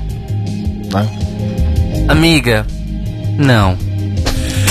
Depois vem a Bibi com a Zaza Peanut Soup, que eu achei maravilhoso. O, o, lo, o look, não o look, o, A lata. a lata, o look da lata, né? Veneno da lata. Vamos bater lá. Põe aí, põe aí, a gente tá falando de lata. Eu não tenho essa música. O que, que vocês acharam da lata da Bibi, gente? que que você achou, Priscila Pri? Armani. Ai, gente, eu fiquei achando que ela ia realmente colocar o nome da lata dela de Achu. Tchu. Eu tô assim, não é possível que essa menina tá nessa vibe. Mas aí ela começou a descrever a sopa dela e tal. Aí quando eu vi a lata dela, eu vi, né, ela tá lá, África, e ah, vai fazer você querer gritar Camarão e tal. Aí eu pensei assim, nossa, é agora que ela vai tomar uma descascada. E os jurados todos gostaram. Eu fiquei assim, ué, Mas por que você achou que ela ia tomar uma descascada? Porque eu achei a lata dela muito mais do mesmo, assim. Não vi nada assim de muito. Tava legal a lata dela, mas ela não, não trouxe assim nada muito de impactante. Entendi. Porque o que eu mais gostei da lata dela é que é a única lata que efetivamente parece uma lata de um produto que poderia ser vendido. Sim, Ah, Isso é verdade. Entende? isso é verdade. E eu uma coisa nisso. E uma coisa que eu achei legal também que ela foi a única que meio que emulou a Trixie também, mas meio que emulou o design da lata da da Campbell mesmo, que é uma faixa em cima, uma faixa embaixo e um desenho no centro. Certo. Foram as únicas que emularam mais ou menos isso. Eu achei que foi bonito. Eu, enquanto designer, colocaria um pouco de contraste ali naquele negócio, porque de longe deve ser difícil achar aquela embalagem na, na gôndola. A Zaza. É, Sim. faltou um As, co- contraste. as, as cores estavam muito parecidas. Mas, dito isso, ficou legal, ficou bonito. Então escutamos aqui a opinião do designer de embalagens premi multi-premiado, aliás, Ai, meu Deus. Telo Caetano Palmas. portfólio disponível em telocaetano.com.br. Contratem esse rapaz. É, O que, que vocês acharam da lata da Bendela? Eu achei autorreferente demais. Pri, Ah, eu achei muito. é, é, eu, eu fiquei meio assim dividida quando a Kennedy lavou a cara dela falando que ela tava cansada e não sei o que e tal. Eu, eu quis dar uns tapas na Kennedy, mas ao mesmo tempo eu fiquei pensando assim que ela realmente já se doou muito assim pro programa e que talvez ela esteja começando a sentir mesmo um pouco. Eu acho que o ritmo da gravação também deve ser um negócio enlouquecedor, né? sim. E aí Eu eu, acho- não senti nada muito assim impactante também não. Entendi. Eu acho que elas chegaram até a comentar em, em alguma coisa que eu vi, não sei se foi uma entrevista delas, mas que o ritmo do All Stars 2 foi dois episódios por semana. Foi bem tranquilo, então. Sim, não foi tão corrido igual os outros. Parece que da Season 10 também. É dois episódios. Dois episódios por semana. Por semana. All Stars 3 eu não sei. O All Stars 3 eu vi essa entrevista delas falando que acho que foi dois por semana. Nossa, Ah, o três 3, não ou o 2. É o 3. Ah, Você ok. tinha dito dois primeiro. Ah, desculpa, É. tô falando do 3. Então foi um ritmo ok. Sim. Até. É porque não faz muito sentido correr demais quando a temporada é muito curta também, né? Sim. Porque, é, tipo, ele. Normalmente locação dos lugares, estúdio, essas coisas, deve ser por mês. Então se eles gravarem tudo em três semanas ou duas semanas e meia, não faz muita diferença no fim das contas. é, e eu acho que também pra não tirar muitos shows delas, né? Sim, Elas têm que trabalhar também. faz sentido. É, só uma observação rápida. É, não, desculpa. Essa observação no final, pro final do episódio, perdão. Então, segura aí. Ok. Só pra matar esse negócio das latas, eu tava pensando aqui. Eu acho que a Aja e a Kennedy realmente foram um pouco prejudicadas. Não necessariamente prejudicadas, mas elas estavam em desvantagem porque elas realmente não têm exatamente uma marca pra vender. Elas não têm uma catchphrase, elas não têm um algo que tenha acontecido com elas em particular que pudesse render um um bordão ou um discurso ou o que seja que pudesse ser usado na lata. É, então, eu acho que se a gente for resumir, que os jurados resumiram basicamente, e as queens também, uma marca a um catchphrase, eu concordo com você. Mas eu acho que elas têm muita coisa pra vender de quem elas são, sabe? Tipo, a Aja fala o tempo todo que ela é a queen dos looks, ela veio trazer looks, e ela realmente estava trazendo. Ela podia ter usado isso. A Kennedy, igual eu falei, é a, queen- é a Dancing Queen of Texas. Ela poderia ter usado isso. É, a grande, é o grande branding dela, sabe? Que ela é a maior queen dançarina. Porra, usa isso, sabe? Pra que, que vai inventar um personagem? E ela é. O que me dá raiva da Kennedy é que assim, ela é boa, mas ela fica se escondendo atrás dessas coisas que eu não entendo. Eu realmente não consigo entender. É. Bom, e aí a segunda parte do desafio então é o look Studio 54. Vamos recorrer aqui à internet para lembrar dos looks, Sim. começando com a Aja. O que, que você achou, Pri? Você já falou que não gostou muito. Ah, eu, eu gostei, mas eu fiquei com. Eu não sei se foi também visualmente. Eu tô olhando aqui a foto, tá mais. Tá mais bonito, assim, do que me pareceu na hora que eu assisti o episódio. Acho que é, ela errou nas referências, né? Mas ela realmente ficou bem em Brigitte Bardot. Eu gostei disso. Ela errou na hora de pegar a referência do tempo certo, É. né? Pois é. Então. Pode falar. Óbvio, né? Ela misturou aí umas, umas décadas, mas eu não achei que ficou feio. É, então, eu achei injusto, porque assim, o Estúdio 54, eu nunca fui, não estava viva nesse momento, mas o que sempre nos contam é que era uma loucura que ia de todo mundo, as pessoas mais diferentes e exóticas e tudo mais. E eu entendi que era um desafio Estúdio 54 Eleganza, não Disco Eleganza. E nem anos 70 elegante. Nem anos 70 Eleganza. É, e o Studio 54 durou bastante tempo, né? É, não, 70 eu e entendo 80. que eles estavam focados nos anos 70, mas eu falo assim, as pessoas que iam no Estúdio 54 não necessariamente vestiam as roupas disco, as roupas disco dos anos 70, entendeu? Eu achei um pouco injusto a crítica pra cima da Aja, Eu achei bastante. porque eu acho que é uma, assim, sei lá, gente, igual eu tô falando, eu nunca fui. Mas eu vendo a roupa dela, eu acho que é super uma roupa que você veria em fotos, em coisas que eu já vi do, do Estúdio 54. E assim, duas coisas. Ela tava muito bonita, maquiagem muito bonita, tudo muito bonito. E uma a- o mais importante, ela costurou isso do zero. Do zero. Eu Eu acho isso importantíssimo de falar. Eu achei desnecessária, a, não necessariamente a crítica, mas o sabão que a RuPaul deu Ah, na sim. Aja, porque. Tá, ela se confundiu, ela misturou as coisas, ela falou errado o nome de uma das referências que eu, mesmo sendo mais, muito mais velho que a Aja, não conhecia, por exemplo.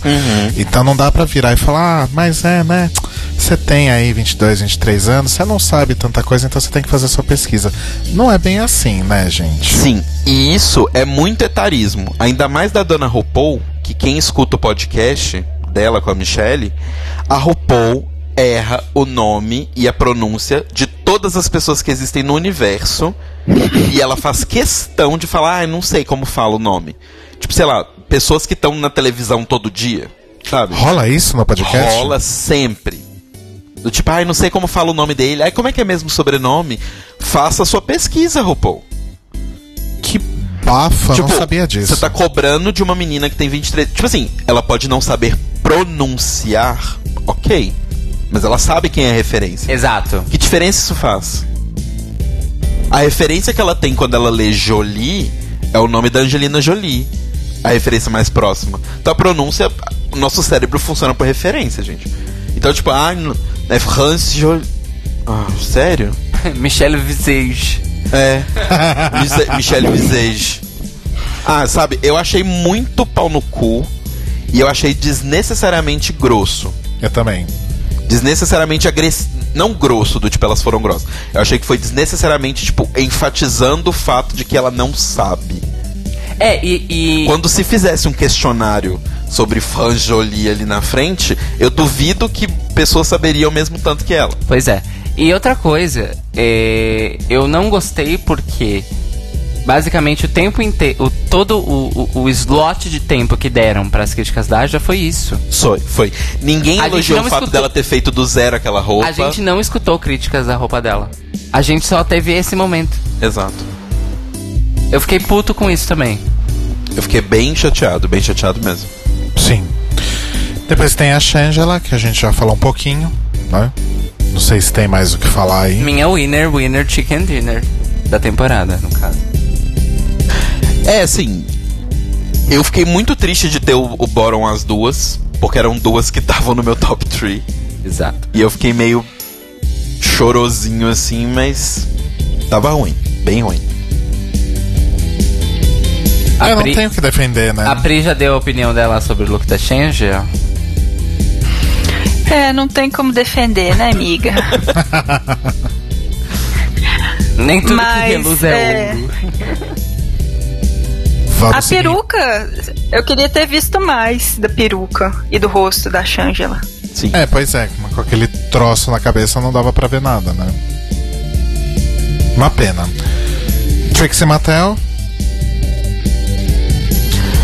Achei X, mas admiro que ela fez isso num dia. Do zero. Eu entendi como Trixie vai ao Estúdio 54. Sim. E pra mim Sim. é isso. foi exatamente, eu acho que a Michelle ou o Ross falaram. Aham, foi a Michelle. Que Pri? tipo.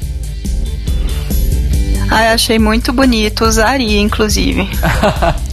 Aí eu fui consultar minha cola aqui, que alguém falou que era uma country girl tentando se encaixar no Estúdio 54. É isso. É isso. É esse look. Eu, Pri, eu usaria em outro tecido. Você não gosta dessa textura, não? Não, não gosto. É, é um suedezinho? Eu não sei o nome, mas é um negócio que parece veludo, só que é brilhante. É. Ah, tá. Eu não usaria nesse tecido. Eu usaria num, num denim ou num linho. Rosa. Mas não nesse tecido. Entendi. Classudo. É plush esse tecido ou não? Acho que é plush. É, eu não lembro o nome. Cadê Marco Magoga? Cadê Marco, Marco Magoga? ajuda a gente. Nossa, eu falei zoando, será que eu acertei? Não, mas não é plush, não. Plush é tipo aquelas. Aquelas blusas que parecem um cobertor, sabe? Mas é meio que isso, é porque aquilo você regula a altura, né? Que o negocinho vai ter. Ah, é? Você passa tipo um, um babeador, Tô em choque. uma máquina. Tô muito em choque. A gente não tá comentando das historinhas, né? A... Que não tinha porquê, É, né? mas eu achei maravilhoso a Trixie jogando. Tipo, que ela foi na festa da Tiffany Amber Thyssen, que ela encontrou a Soleil Monfry lá. Tipo, referências maravilhosas dos anos 80, trecheira. Depois vem a Kennedy, que. Peraí, gente, eu já vou abrir. Melhor look, né? Look, tá? Mas sim, melhor look, nem precisa ver a foto. Melhor look, com certeza. Eu acho que se teve uma pessoa que conseguiu juntar ao mesmo tempo disco, anos 70 e Estúdio 54 foi a Kennedy. Sim. Esse look tá belíssimo. E ela fica bonita de verde, né? Esse look da Kennedy pra mim é o seguinte. Maravilhoso. Teve uma, tem uma coisa que eu não consegui ver hum, assistindo o episódio e só tô conseguindo perceber na foto que é a cor da peruca. Sim, é ruiva. É, não é? Um pouco puxada pro vinho. É a cor do cabelo da Alcione. É, como é que chama? Acaju. Obrigada. E combinou muito bem com o dourado pra mim, esse cabelo. É. E, enfim, eu gostei muito. E na verdade foi o look mais é, pageant da Kennedy até agora, porque ela não fez nenhum outro look pageant ainda. Eu não acho. Peso esse- das perucas. de não acho peruca. esse look pageant. Ah, é, o das perucas era pageant, é. Eu Eu acho acho. pageant. Bem pageant, bem tipo, é, desfile com roupas de banho. Eu não sei, eu acho bem Estúdio 54 mesmo. Eu sei, mas uma coisa não exclui a outra, não. Tinha piscina lá dentro, não sabia? Actually, teve uma época que teve mesmo. Olha só. Você gostou, Pri? Ai, amei demais. Maravilhosa. E acho que ela arrasou, assim, nesse look, pensando assim, ai meu Deus, eu preciso me safar. Então, Sim. vou caprichar no look hoje. É, se a lata dela tivesse sido mais legal, se ela não tivesse feito um personagem, com certeza ela tinha ganhado do- o desafio. Verdade. Depois Essa tem- capa, gente. Ai. Sim, a capa é incrível. Depois nós temos a Bibi fazendo a Diana Ross de novo. Sim. Cadê, gente? Com a roupa que ela fez sozinha. Tô com um problema aqui. Aqui, pronto. a gente, assim. A Aja ajudou. Porque a Bibi pediu, ok. Mas. Talvez fosse fofo, educado não eliminá-la. Mas também não, ela não, não tem essa obrigação. Não, mas não né? tô falando sobre a eliminação. Eu tô falando porque na Runway perguntaram: Ah, você fez tudo Ah, sozinha? sim. Ela falou: Fiz. E aí na hora a Change ela olha pra Aja e a Aja só tipo: Hum, ok. Costurei cada ponto dessa roupa. Aonde você olha, tem um ponto. É, na, na verdade foi mais assim, você que fez isso, ela sim. Não foi exatamente você fez isso sozinha. Você fez isso sim. O que é uma pergunta que não faz sentido, Não, porque não o faz. desafio era fazer roupas do zero. Exato. E aí, eu falo. Eu tô muito teorista da conspiração hoje, né? Eu falo, mais um indício. E quando a Bibi fala com a cara mais lavada do mundo, sim, a edição corta e faz e solta, e solta um shade button, porque teve um shade button nesse momento. Essa merda vai feder, gente. Rodrigo is not amused. Aqui. Rodrigo tá muito pensativo. O que você acha, Pri? Eu Tô muito sei. louca? Por que, que eu abri minha Tá não, tá muito fanfiqueira, tô adorando. Cara das fanfics. Mas agora olhando na foto, realmente assim, eu, eu, eu talvez tirasse o colar. Talvez ficou muito assim, eu tô achando. Sim. Ficou meio too much o colar. É mesmo, né? Ficou uma coisa meio lenço palestino, né, esse colar. Eu posso falar uma O coisa? pescoço dela sumiu. Eu só saquei que era um colar agora que vocês falaram. Eu achei que era um, um tipo de lenço. Nossa, Um eu tipo também, cara echarpe. Braga. Você também? Sim. Eu achei que fosse mesmo. Olha só que coincidência. Mas você gostou, amor, da roupa? Eu gostei. Mas é, é como eu falei lá atrás, tipo, é um look bonito tal, não sei o que, mas eu realmente não acho melhor que o da Aja, por exemplo. Sim. né? E por fim, Por fim, não. É, por fim, sim. A gente tem a Bendela, que se cagou toda. Coitada. Foi querer ir de Michelle Visage, se ferrou. Então, em movimento eu não acho ruim, mas quando ela para, que dá pra você ver que esses petzinhos foram todos colados e mal colados no maiô, ficou bem mal feito. Ela já usou alguma coisa parecida no Já, passado? Bendy Girl. Nossa, sim. Era esse mesmo look. É. Olha, passado, Brasil. Priscila. Ai, a Benda ela tá reciclando muito look, né, gente? Eu tô achando assim muito. é, ela fez isso várias vezes, muito bem. E eu gostei do look, assim. Apesar de agora olhando na foto ver que ela colou esse negocinho no sapato também, sei lá. Tá Achei demais. Mas eu gostei, assim, mas é. sei lá. Acho que o. o- o- esqueci o nome dele, gente. Jurado. O Ross? O Ross. Isso, ele resumiu bem, assim. Eu já- a gente já, já espera a Ben explodir a cabeça da gente, né? Então quando ela não faz isso, a gente fica tipo, ué. É. Ah, mas eu achei esse comentário tão injusto. Por quê? Ah, eu- ela, ela tá trazendo o melhor toda semana, né? Isso é fato.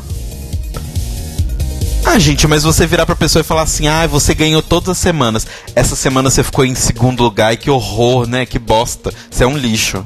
Eu também Ninguém- achei que foi bem esse o tom e eu achei desnecessário. Ninguém falou que ela era um lixo. Não, não, mas é que tá. Falaram assim: ah, você, a gente tá acostumado com você trazer 200%. Quando você traz 100, é insuficiente. Foi isso que. Foi Aí, tipo, que é um 100, mas a gente fica. ah. Não foi 200, foi 120. Ah, Falou. Hoje eu tô defendendo a edição, gente, do programa. Olha só. quanto bom. que você tá ganhando, Rodrigo? Milhões. De sorvete ou de hambúrguer? Ai, que sonho dos dois. Mas assim, gente, eu não acho que o look da Bendela estava ruim. Eu acho que tinha uma série de problemas, mas ele estava longe de ser ruim. Sim. Mas realmente ele não estava tão legal quanto alguns outros ali. Não tem como comparar Sim, com o da Kennedy, por exemplo, né? Sim. sim, sim. Mas é isso. Vale uma menção honrosa aí pra RuPaul embrulhada pra presente de novo, né?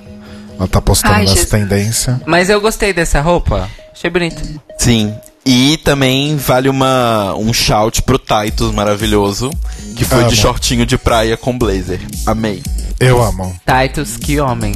Que homem. Titus homem. maravilhoso. Saudades quando estreia Kimi Schmidt. Quarta temporada. Quarta ou quinta temporada, não sei. Sei, mas também quero. Quem era o- a moça que tava no, no painel? Ela também? era de Pretty Little Liars, segundo a internet. Sim. Não, a RuPaul também fala no episódio. Ela fala? E ela vai estrear um filme chamado Cadáver. Hum. Bom, caguei baldes pra ela. Deixa eu ver o nome dela, pelo menos. não tem o nome da menina aqui, gente. Joana. E ela e a RuPaul estavam usando o mesmo trend de cabelo, que é as raízes aparecendo, né? A É. raiz escura com o resto do cabelo louro. Não chama ombré ou ombré é outra coisa? Não, ombre é degradê. Ah, ok. Ok. Umbrella. Mas quando tem essa, essa trend que é ele mal feito, que é tipo uns 5 centímetros de raiz preta aparecendo e o resto. Tipo o cabelo da Dor. Aham. Aham. Sim. Então é isso dos looks, gente. E aí a gente vai pro momento então em que Bibi e Trixie ficam no top 2. Bendela e Kennedy estão salvas. E Aja e Shangela ficam no bottom 2. Exato. E aí nós vamos para as deliberações. E aí, neste momento, não passava um peidinho sequer. Não mesmo. Por que você achou que a Shangela ia ser eliminada? Eu não sei Eu o que ia acontecer. super achei. Sério, gente? Eu super achei. Nossa, tava na cara que era a Aja. Eu não achei que tava na cara, não. Eu fiquei com medo real. Até começar o livro. Porque assim, na- quando elas estão conversando ali, a Bibi nem deixa a Aja falar direito, porque basicamente ela já tá dando um- um- aquele shout, né? Olha, eu vou te eliminar, tá? Ah, é porque você é muito boa, porque, nossa, você é incrível, você é tão bonita, né? Ah, não, mas é porque eu acho que. Não, então, mas você é muito linda. Nossa, você é tão bonita, linda hoje, amiga. Então, a Bibi dá a entender que ela acha que. A, bu- ela a, a Bibi acha, foi escrota, inclusive. ela acha que a Aja já chegou onde tinha que chegar. Sim. Basicamente isso. Ela não deixa nem a Aja falar. É. A Trixie eh, falou aquilo que eu já comentei no começo do episódio, né? Que o fato da Shangela estar indo muito bem e de ter salvado ela talvez não justificasse o quão ruim ela tava naquela passarela. E a Shangela tava lá, né? Com as teorias de Daenerys dela, das alianças, que ela não sabia se a Trixie ia honrar a aliança, e a Bibi, e os Três Dragões, e no que sei o que, do Jon Snow, etc. e bababá. Aquela merda de todos os episódios, né? Mas assim, pra mim, nessa hora, tava muito claro que a Aja ia rodar. Pras duas, assim. Eu duvido que no episódio que vem a Trixie vai, vai mostrar o batom com o nome da Shangela. Eu duvido. Então, eu quero muito acreditar que a Trixie não vai ter um batom da, da Changela. Porque se ela tiver, aquele negócio vai feder. Aquele Horcrux vai feder tanto, mas vai feder tanto. Não, sabe o que me deixa mais preocupado se isso acontecer? A Shangela ficar 15 minutos fazendo um discurso de Game of Thrones dela sobre alianças, que eu não aguento mais. então, na verdade, assim, ela tá certa e é por isso, e é justamente por essa aliança, que ela e a. E a a Shangela e a Trixie vão chegar no final. Sim. O Anderson falou aqui no chat que a Trixie escolheu a Aja. Ele não falou qual é a fonte, mas talvez já tenha saído os vídeos, porque estão saindo super rápido. Sneak Peek. Hum. A gente, óbvio, ela não é nem louca. É, por isso que eu tô falando, ela não seria louca, mas sei lá, eu fiquei com medo. Enquanto rola as deliberações, acontece aquilo que a Pri já comentou, né? Da Kennedy comentar que a Benda ela tá parecendo cansada mesmo, que isso tá dando pra ver, não sei o que. E a Benda ela fica até meio que surpresa, né? De, da Kennedy falar que dá pra perceber o quão cansada, quão cansada ela tá. Oh, peraí. Pronto. O quão cansada ela tá e etc. Cara, você precisa consertar essa latência. É... E é Not isso. É, não vou, não vou elaborar muito porque a Pri já falou a respeito. A gente vai pro lip sync, então, né? Cotado. Sério, você acha mesmo? Muito. Pelo Como amor assim? de Deus, a gente assistiu o mesmo episódio, viado? Cotadíssimo. Nossa! É pior que cotado, é armado. Eu Marmelada. achei o, rote- o episódio mais roteirizado até hoje pra mim foi esse. Nossa, é, a Bibi tá sendo uma ótima atriz. Quem é essa atriz? Pri, me ajuda. Só você pra me ajudar. Ou você não vai me ajudar?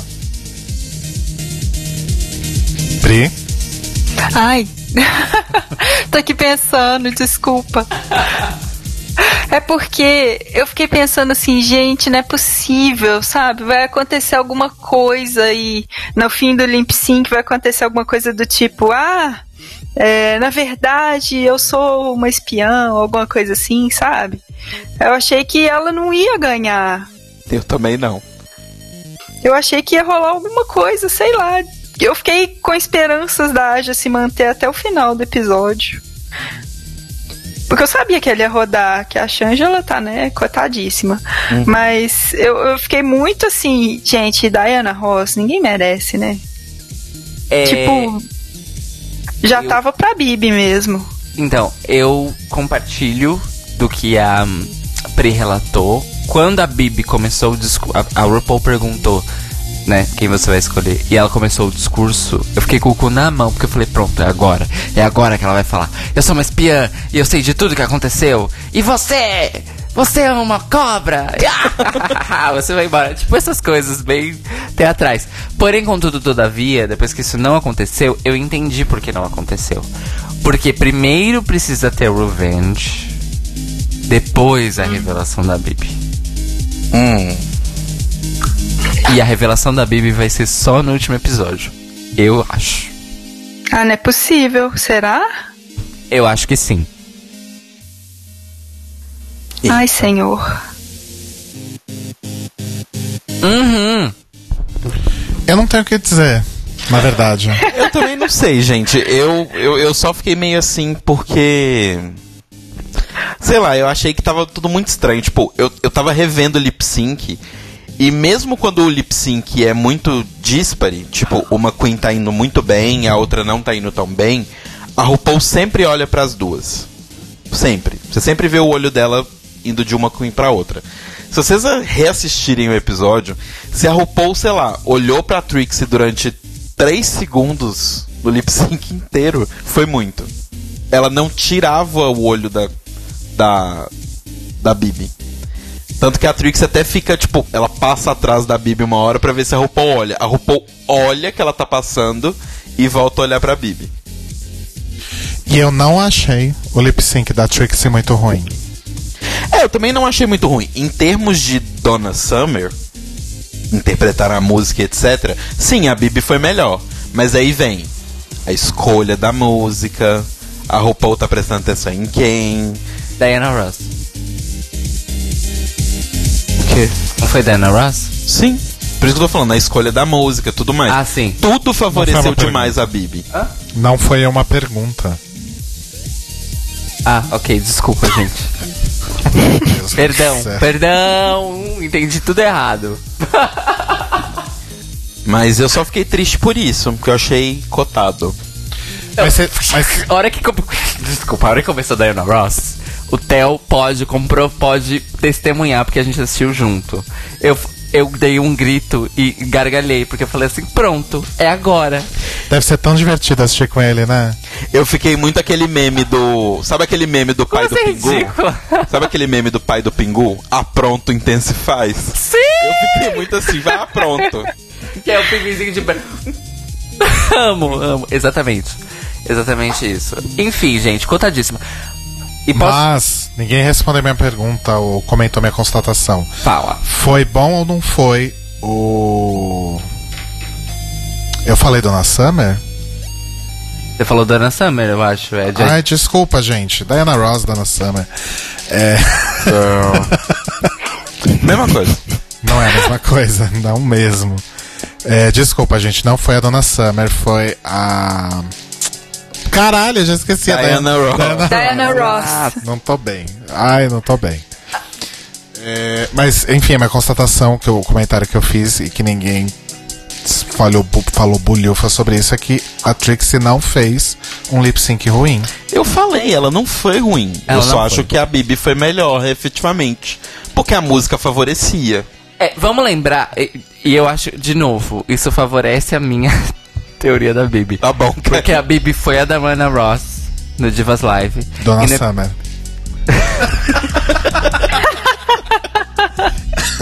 E quando ela ganha, ela dubla a Diana Ross. Ah, dá licença, né? Que coincidência. Não é Não mesmo, é? amiga?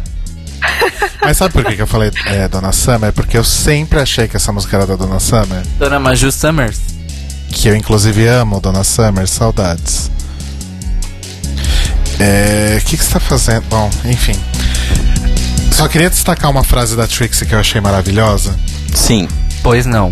Que ela falou o seguinte: Eu queria tanto ganhar um lip sync. Na sétima temporada eu perdi um lip sync pra uma twink parcialmente sedada do Brooklyn. tipo, é Maravilhosa. uma aí que vocês gostam bastante, né, gente? A tal da, da Pro.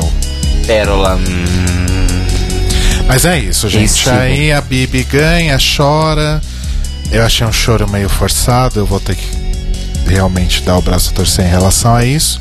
E elimina a Aja sem muitas justificativas. E aí vem o plot twist, né? Bum. Finalzinho aí da, do episódio. Então a Aja tá lá no. Se despedindo, vê a mensagem na tela, tal, como sempre. E aí volta pro palco e mostra, né, a, a Chad e a Alaska entrando no- na runway. RuPaul pergunta quantas garotas elas conseguiram é, abduzir, Capturar. digamos assim, capturar, obrigado. E elas falam que ela vai ficar muito orgulhosa e aí entram três pessoas também vestidas de aias no palco, né? Exato. Primeiro, primeira grande surpresa, porque eu achei que a Revenge ia ser com as cinco eliminadas. Sim, verdade, todo mundo acho que tava achando, né? Na verdade, são três. Você quer fazer a passagem pra gente falar desse finalzinho? Pode ser. Você? Vamos lá, gente. Faça a passagem, amor. Passagem. Eu vou morrer e já volto. Vai. É, soltar a música da viagem pra gente fazer a passagem. Nossa. Ai, ai, meu fone caiu. Ai, cacete. Mas é, não, Gente, eu falei que eu ia morrer e eu me estrangulei com o fone. Olha é que Negatei absurdo. te alagar. Vai, Telo. Canta pra gente.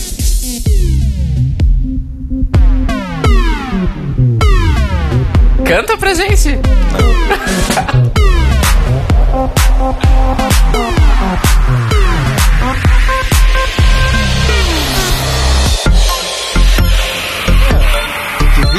virada. Ui, é pra compensar aquela de bosta que eu fiz no começo. Eu nunca Vai. mais, nunca mais eu brinco que eu vou morrer, porque eu me enrolei todo com o fone aqui, quase que eu fui mesmo. Revenge. Revenge. É, onde eu tava, três entraram, né? A gente achando que eram as cinco, como no último Revenge, e ficamos sabendo que são três. E acho que tá claro pra todo mundo, porque provavelmente todo mundo deu aquele rewind, O CSI. pause e tal, pra dar aquela fuçada, ou olhou na internet mesmo. E as três pessoas que voltam são Titi, Morgan e Aja, certo? Por que achamos isso? As tatuagens no braço dizem que é a Aja. A outra é a única negra, obviamente a Titi, né? E a outra não tem tatuagens grandes visíveis no braço. A Morgan tem uma tatuagem só na lateral do braço. E a Torge e a Milk são muito mais altas que as outras queens. Então aquela ali teria que ser bem mais alta pra ser uma das duas. Então provavelmente é a Morgan. Morgan McMarcos. Exato. Você gosta dessas voltando, Pri? Ai, não gosto, não. assim, eu, eu gostei muito da. Se a Aja tá voltando, adoro, assim. A Titi já tava mais pra lá do que pra cá. Sim. Então, não vejo muito porquê. A Morgan também não vejo muito porquê, assim. Então, aí eu posso falar minha primeira teoria? Vamos lá, não sou só eu que tô louca das teorias, das teorias hoje. Por que eu acho que essas três voltaram? Porque eu acho que a RuPaul pediu pra que houvesse ajuda. Normalmente ela pedia pra Michelle ou pro Santino falar "Ah, quem vai voltar. Dessa vez, quem escolheu quem ia voltar foram Chad Michaels, Alaska e uma terceira pessoa, que seria a Bibi espiã. Tá vendo? Tudo, tudo se conecta, o ciclo se fecha, o paradoxo se resolve. Exato. Bum. É uma música do Engenheiros do Havaí, você sabe, né? Você tá me. Eu tô falando muito sério. Ele fala exatamente essa sequência de. Aham. Tá brincando comigo. Tá, e a segunda parte da sua teoria, Telo? Não, então só com um comentário rapidinho que a Alana falou que preferia a Torge voltando em vez da Titi. Eu acho que a gente também e a Titi também preferia a Torge voltando do que ela mesma, né? A gente não sei. Você preferia a Tord? É porque a Titi já tinha desistido do jogo. Eu prefiro a Torge porque do que uma pessoa que já desistiu. Então, minha segunda teoria é como que pode ser essa Revenge? Fiz várias teorias na minha cabeça. Porque lembra que existe uma história, gente, que tá circulando aí um spoiler, que a gente não sabe se é verdade ou não, que a Morgan, de alguma forma, eliminaria a Bendela. Não se sabe exatamente como, em qual situação. Qual é a minha teoria? Na verdade, posso, posso complementar? Existem duas teorias no Reddit. Du- quer dizer, um vazamento é falso, outro é Sim, verdadeiro, sim. ou os dois são falsos. Sim, Que é, ou a Morgan tá no top e a Bendela tá no bottom, e a Morgan ganha o lip sync e manda a Bendela embora, tipo, corta. Ou as duas estão no top, a Morgan ganha o lip sync e a Bendela sai, pede pra sair. Essas são as duas teorias que estão correndo no Sim. Reddit. eu fiz uma terceira teoria. Ao que seria, porque a RuPaul anunciou a prova da, do desafio vai ser ela fazer tipo umas Spice Girls refurbished, né? Lá dela. Só que na prova mostra as cinco entrando e as outras não estão na prova. As outras três. E a RuPaul fala: ah, não, eu decidi que eu vou fazer a audição com mais garotas. O que, que eu falei com o Rodrigo ontem? E se, ao invés de ter apenas o grupo das Spice Girls, por exemplo, você tem as Spice Girls e sei lá, as TLC, as Destiny Child, são dois grupos. E aí, a melhor de um grupo faria o lip sync com a melhor do outro grupo, Aham. eliminando a pior de um grupo ou a pior do outro grupo. Tan, tan, tan. E aí poderia ser nesse sistema. Pode. E aí poderia ser nesse sistema que acontece o Morgan elimina Bendela. Eu super acho que seria maravilhoso se fosse assim. Porque eu acho que faz mais sentido e é mais justo se for dessa forma. Ou menos injusto, depende Ou menos do ponto de injusto. vista, né? O que que você acha, Pri? Ai, acho maravilhoso. Acho que a gente tem que começar a roteirizar pra VH1. Eu já falei isso aqui, gente. A gente deveria ser roteirista dessa bosta. Desde que a gente fez o No Stars, a gente merece esse job. Melhores fanfiqueiras do Brasil. Ah, mas eu vou te falar que eu acho muito injusto se a Benda ela for embora de alguma forma que não seja cagar em algum desafio. Sim, eu acho que se ela cagasse muito, tipo, sei lá, se ela for a pior das piores das piores desse grupo musical, ok, eu entendo. Agora, se ela for só ok e sair, vai ser realmente muito injusto. Eu acho que ela sim vai se tornar a maior injustiçada da história. Porque, tipo, win, win, win, win, safe, safe, eliminada. É muita sacanagem. De fato, de fato. É, eu- é, o Anderson aqui, na verdade, ele tem uma quarta teoria. Olha que só. ele leu. Muitas fanfics. Ele diz o seguinte: Eu vi que a RuPaul, na verdade, deixa a Morgan eliminar qualquer, qualquer Queen. e ela elimina a Bendela. Bum.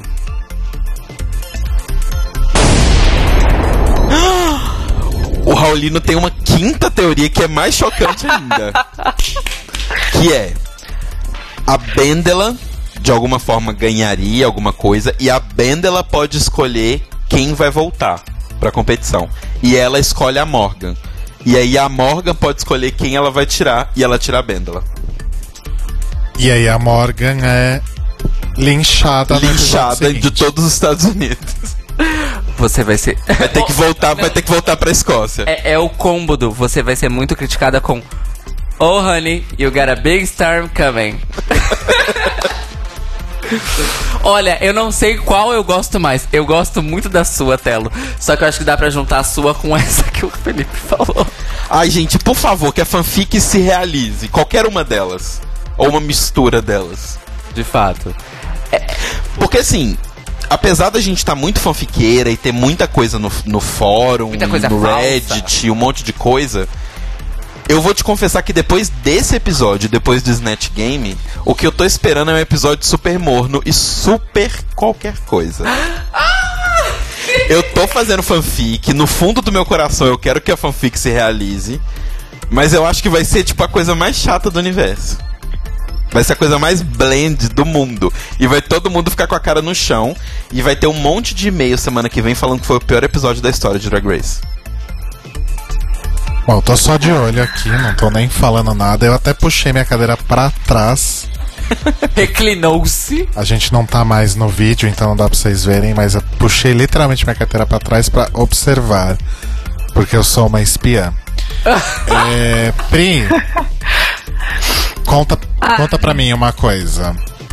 Dentro desses Diga. cenários todos bizarros, possíveis ou impossíveis, qual é o seu top 3 sonhado e a sua vencedora sonhada pra essa temporada? Ai, gente, pergunta difícil, meu Deus. Ai, eu acho que assim. Que o top 3 tivesse a Aja, porque eu acho que ela tá merecendo. A Bendela também tá merecendo. E Shangela. Gosto. Change do meu É coração. o meu também. É um bom top 3. É um ótimo top 3. E ele é possível por causa da Revenge. Porque Sim. tudo pode Eu concordo com a Pri. acontecer. O meu é o mesmo da Pri. E aí, quem ganharia? Pri? Ah, eu acho que vai acabar ganhando a Shangela mesmo. É tudo tá indicando, né, gente? Sim. É. Pois é, e é interessante porque na verdade a te- All Stars 3 começou com essa temporada foi feita pra Trixie ganhar. Perfeita pra Trixie ganhar. E até agora não tá indicando nem um pouco que a Trixie vai ganhar. Não. Se ela ganhar, inclusive, ouso dizer que é uma vitória bem injusta. Muito. Tipo, ela não ganhou um desafio. Ela ganhou um. E perdeu o lip sync. É. Vamos É. acompanhar, né? Vamos acompanhar e ver o que acontece nessa próxima quinta-feira, quando teremos o episódio. From Handmaidens to Kitty Girls. Que esse título tem super a ver. Super a ver. Oh! Esse título tem super a ver com a teoria do Telo, né? Inclusive. Pois é.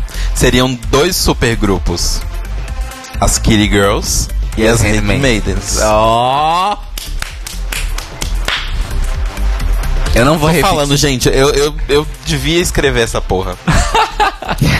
Não, isso- assim, eu não vou nem comentar, mas o fanfic tá continuando a pleno vapor no nosso chat. Amo. Eu amo. Tira print, gente. Tira print. É. Rodrigo, Cairo. comece o nosso término, por favor. Eu já ia fazer isso. Já tô fazendo isso há alguns minutos, inclusive. Pri, Diga. muito, muito, muito obrigado de você estar aqui conosco nesta linda segunda, falando sobre All Stars. Muito, muito obrigado pela presença. Como eu disse lá no começo, sempre bom ter gente da casa aqui com a gente, né? Ai, gente, muito obrigada a vocês. Eu sinto que agora eu vou alcançar o estrelato podcastal de ter participado do Tlio. Era um sonho, assim, de infância. Então, estou realizando. Se você alcançar o. Se você alcançar estrelato, você conta pra gente como é, porque a gente não sabe como. Ah, entendi. Você tá falando da- do, epi- do episódio do, do Anticast que você vai participar algum dia.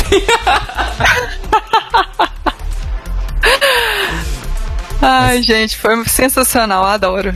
Mas, sério, Obrigadão. bri- obrigado mesmo. E quando você vier pra São Paulo, por favor, a gente precisa se encontrar. Que não rolou da outra vez, né? Pois é, da outra vez eu fiquei devendo. Aí da próxima eu quero muito estar aí presencialmente. Arrasou. Arrasou. Agora faça o seu merchan, More. Bom, vocês podem me escutar aqui na Rádio Sens mesmo, agora às quartas-feiras à noite, com os episódios inéditos quinzenalmente. E tudo que eu produzo, inclusive eu também tô no YouTube, tá lá no www.queassistir.com.br mesmo. No YouTube é youtube.com.br o que assistir. Arrasou. Arrasou. Arrasou. Arrasou. Aliás, você. Informação essa. Você não quer fazer o merchan do seu marido, não, More? Eu falo isso porque ele é meu colega marido, músico, ele tem um trampo musical. Ai, e, e- e ele tem um, um site, né, que ele produz música própria, assim, é salomãoterra.com.br. Quem tiver interesse em música autoral de qualidade. Olha, arrasou. Eu não sabia Arrasou. disso. Arrasou. E às vezes a Pri participa, que eu tô ligado. Participo, faço uns backing vocals ali, escondidinho. Olha! Todo um talento aí escondido, hein, dona Priscila? Gosto assim. Ah, é muito legal. Gosto assim. Eu vou ouvir. Eu não sabia disso. Salomão Terra, amores. É só buscar o que vocês acham. Arrasou. Pri, obrigado de novo. E meninos, merchan? telocaetano.com.br, meu marido já fez meu merchan mais cedo, muito obrigado. Ah, imagina. E me contratem e me deem todo o seu dinheiro, porque assim, eu tô precisando. Ah. Sim. Caro Braga? Bom, é. Semana que vem reestreia. Quer dizer, O Aos Cubos volta para sua terceira temporada, estreando aqui na Rádio Sens, terça-feira às três e meia da tarde. Eu sou o editor do podcast Aos Cubos, para quem não sabe, e é o meu showcase portfólio para você, você ouvinte que também faz um podcast ou quer fazer um podcast e tem dinheiro para pagar o editor, porque trabalho de graça não estamos aceitando, apenas trabalhos remunerados, é só ir lá em carobraga.com e conferir o meu portfólio, que os meus episódios do Los Cubos que eu editei estão lá para audição e conferir o trabalho. Além, é claro, dos antigos episódios editados do nosso querido The Library is Open, certo? Arrasou. CairoBraga.com, vai lá. E não esqueça, Cairo Braga, nos serviços de streaming e lojas digitais. Escutem lá minha música para eu ganhar umas estalequinhas. Deixa tocando Cairo Braga no fundo e vai viver sua vida. Pra ele ganhar uns centavos. Abaixa o volume e põe uma Betânia no, no, no outro aparelho de som. Não, é pra escutar e pra me falar o que vocês acharam das minhas produções Faz assim, ó. musicais. Você tá indo dormir, põe o celular no silencioso e dá play no Cairo Braga e fica às 8 horas que você tá dormindo à noite tocando Cairo Braga. Não Será que- isso. Será que o serviço de streaming entende? Entende? Tem gente perdendo conta no Spotify por causa disso. Não façam isso. Eu não quero Sério? ser. Eu não quero ser banido do Spotify. Ah, eu não sabia, Nossa, desculpa. que loucura. Inclusive, inclusive eu, eu- veio o newsletter da distribuidora hoje falando sobre isso. Porque- que loucura, Desculpa, eu não gente. sabia. Eu falei zoando, eu não Não façam ideia. isso. Podem ouvir a minha discografia, etc e tal, mas o Spotify tem mecanismos pra saber é, se a pessoa tá escutando mesmo ou se ela tá fingindo que tá escutando. E na verdade, quem é penalizado é o artista e não o ouvinte. Que loucura, cara. Sacanagem. Mas vão lá, porque é um jeito de vocês me darem dinheiro sem gastar dinheiro, olha só. Que coisa maravilhosa. Olha só que maravilha. É a economia globalizada. Você está a um passo da economia globalizada, Cairo Braga. Que horror. O meu merchan é, é- Como que é o meu site? Mixcloud.com barra Data Music. Data Music volta em breve com episódios inéditos aqui pela Rádio Sens.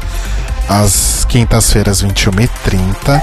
Eu não sei ainda quando o Roba tá aí no chat, mas eu não sei se ele tá ouvindo. Depende dele, né? Gravar os novos episódios. Temos só dois. Queremos ter mais uma reservinha aí de episódios antes de começar a nova temporada em março. Mas os episódios antigos estão lá em mixcloud.com barra datamusic. E o segundo merchan, na verdade, é não é um merchan, é um pedido de desculpa. Eu tava bem atrapalhado hoje por causa da latência do fone. Eu não tenho problema de fala, tá, gente? É só me atrapalho com o atraso da minha voz Você fala isso voltando pelo fone. como se os ouvintes não estivessem super acostumados. É. É, nunca ninguém comentou, mas é que às vezes eu exagero. Mas você sabe que hoje eu achei a latência menor? Nossa, eu pra mim tá horrível. Tá Eu consegui fazer o podcast todo com fone e eu nunca consigo. Eu Tá notei. insuportável. Achei interessante. Beijos pra Lana que falou que tá com saudades do Data Music. Eu também, a Lana. Mas ó, os dois primeiros episódios, a gente já gravou dois episódios e tão bem bafo. Sim, Quer eu dizer, ouvi. Quer dizer, depende. Se você gosta de metal, você vai achar os dois bafos. Senão você vai achar só um. Enfim, é isso. Anyway, Vamos embora? Eu espero porque eu fui convidado pra essa temporada do Data Music, né? Eu acho que você grava semana que vem, amor. Nossa, tô sabendo disso agora. Não é essa não, tá? É na outra só. Então é tá, isso, gente. é isso. Então, beijos para todos, beijos pra Priscila. É, Beijo. E pra você. Continuem aqui na Rádio Sense, porque agora tem o Sense Wave, segunda temporada Segunda estreando. temporada estreando. Tem Wave ao vivo. Ao vivo. Max Tab tá aqui conversando comigo pelo Telegram já apostos. Já escolheu a música que vai abrir e tá ao vivo, ok? Então vai lá ouvir o Max, vai lá ouvir o Rick. E volta segunda. Quer dizer, continua aí na Rádio Sense ao longo da semana. E volta segunda sem falta pra ouvir a gente aqui às 21. É isso? Pra saber o que deu a Revenge, afinal de contas, não é mesmo? Exato. Nossa, eu tô tão empolgado. Vai dar em porra nenhuma, gente. As fanfic é tudo mentira. Beijo! Beijos! Mua! Beijo.